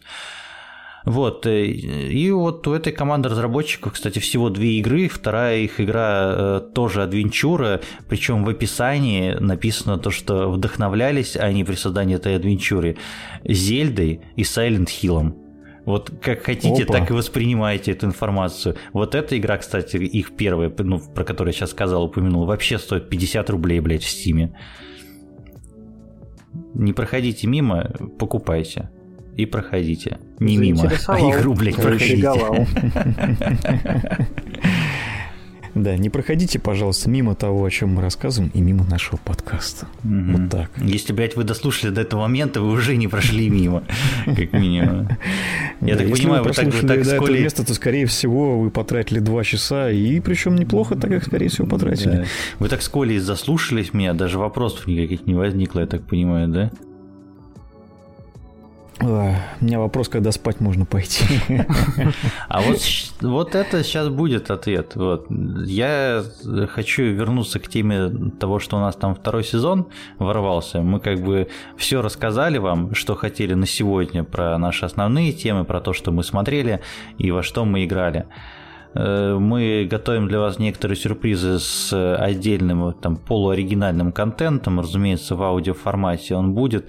Денег с вас никаких не требуем.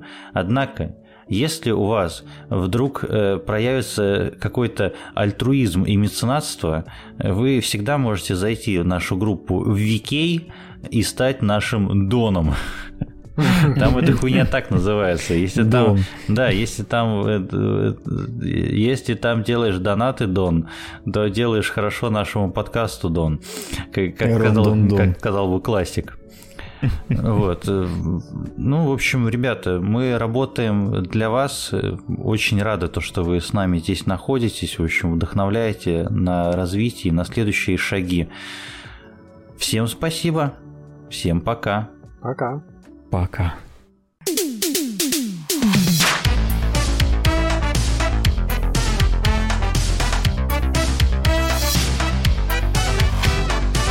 Это, конечно, был очень долгий подкаст, вот, и, да. Который станет намного хорошо. короче на монтаже.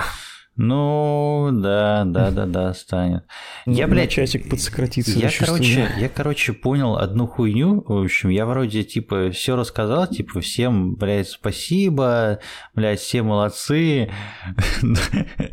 Но я, блядь, проебланил, в общем, и не сказал спасибо Стасу, который нарисовал для нас охуительное лого просто-напросто. Ты просто космос, Стас. Ты просто Кос... космос, подаю я в экстаз. Ты просто космос, Стас, давай. Космос Старс. Космос Старс. Я космонавт, блядь.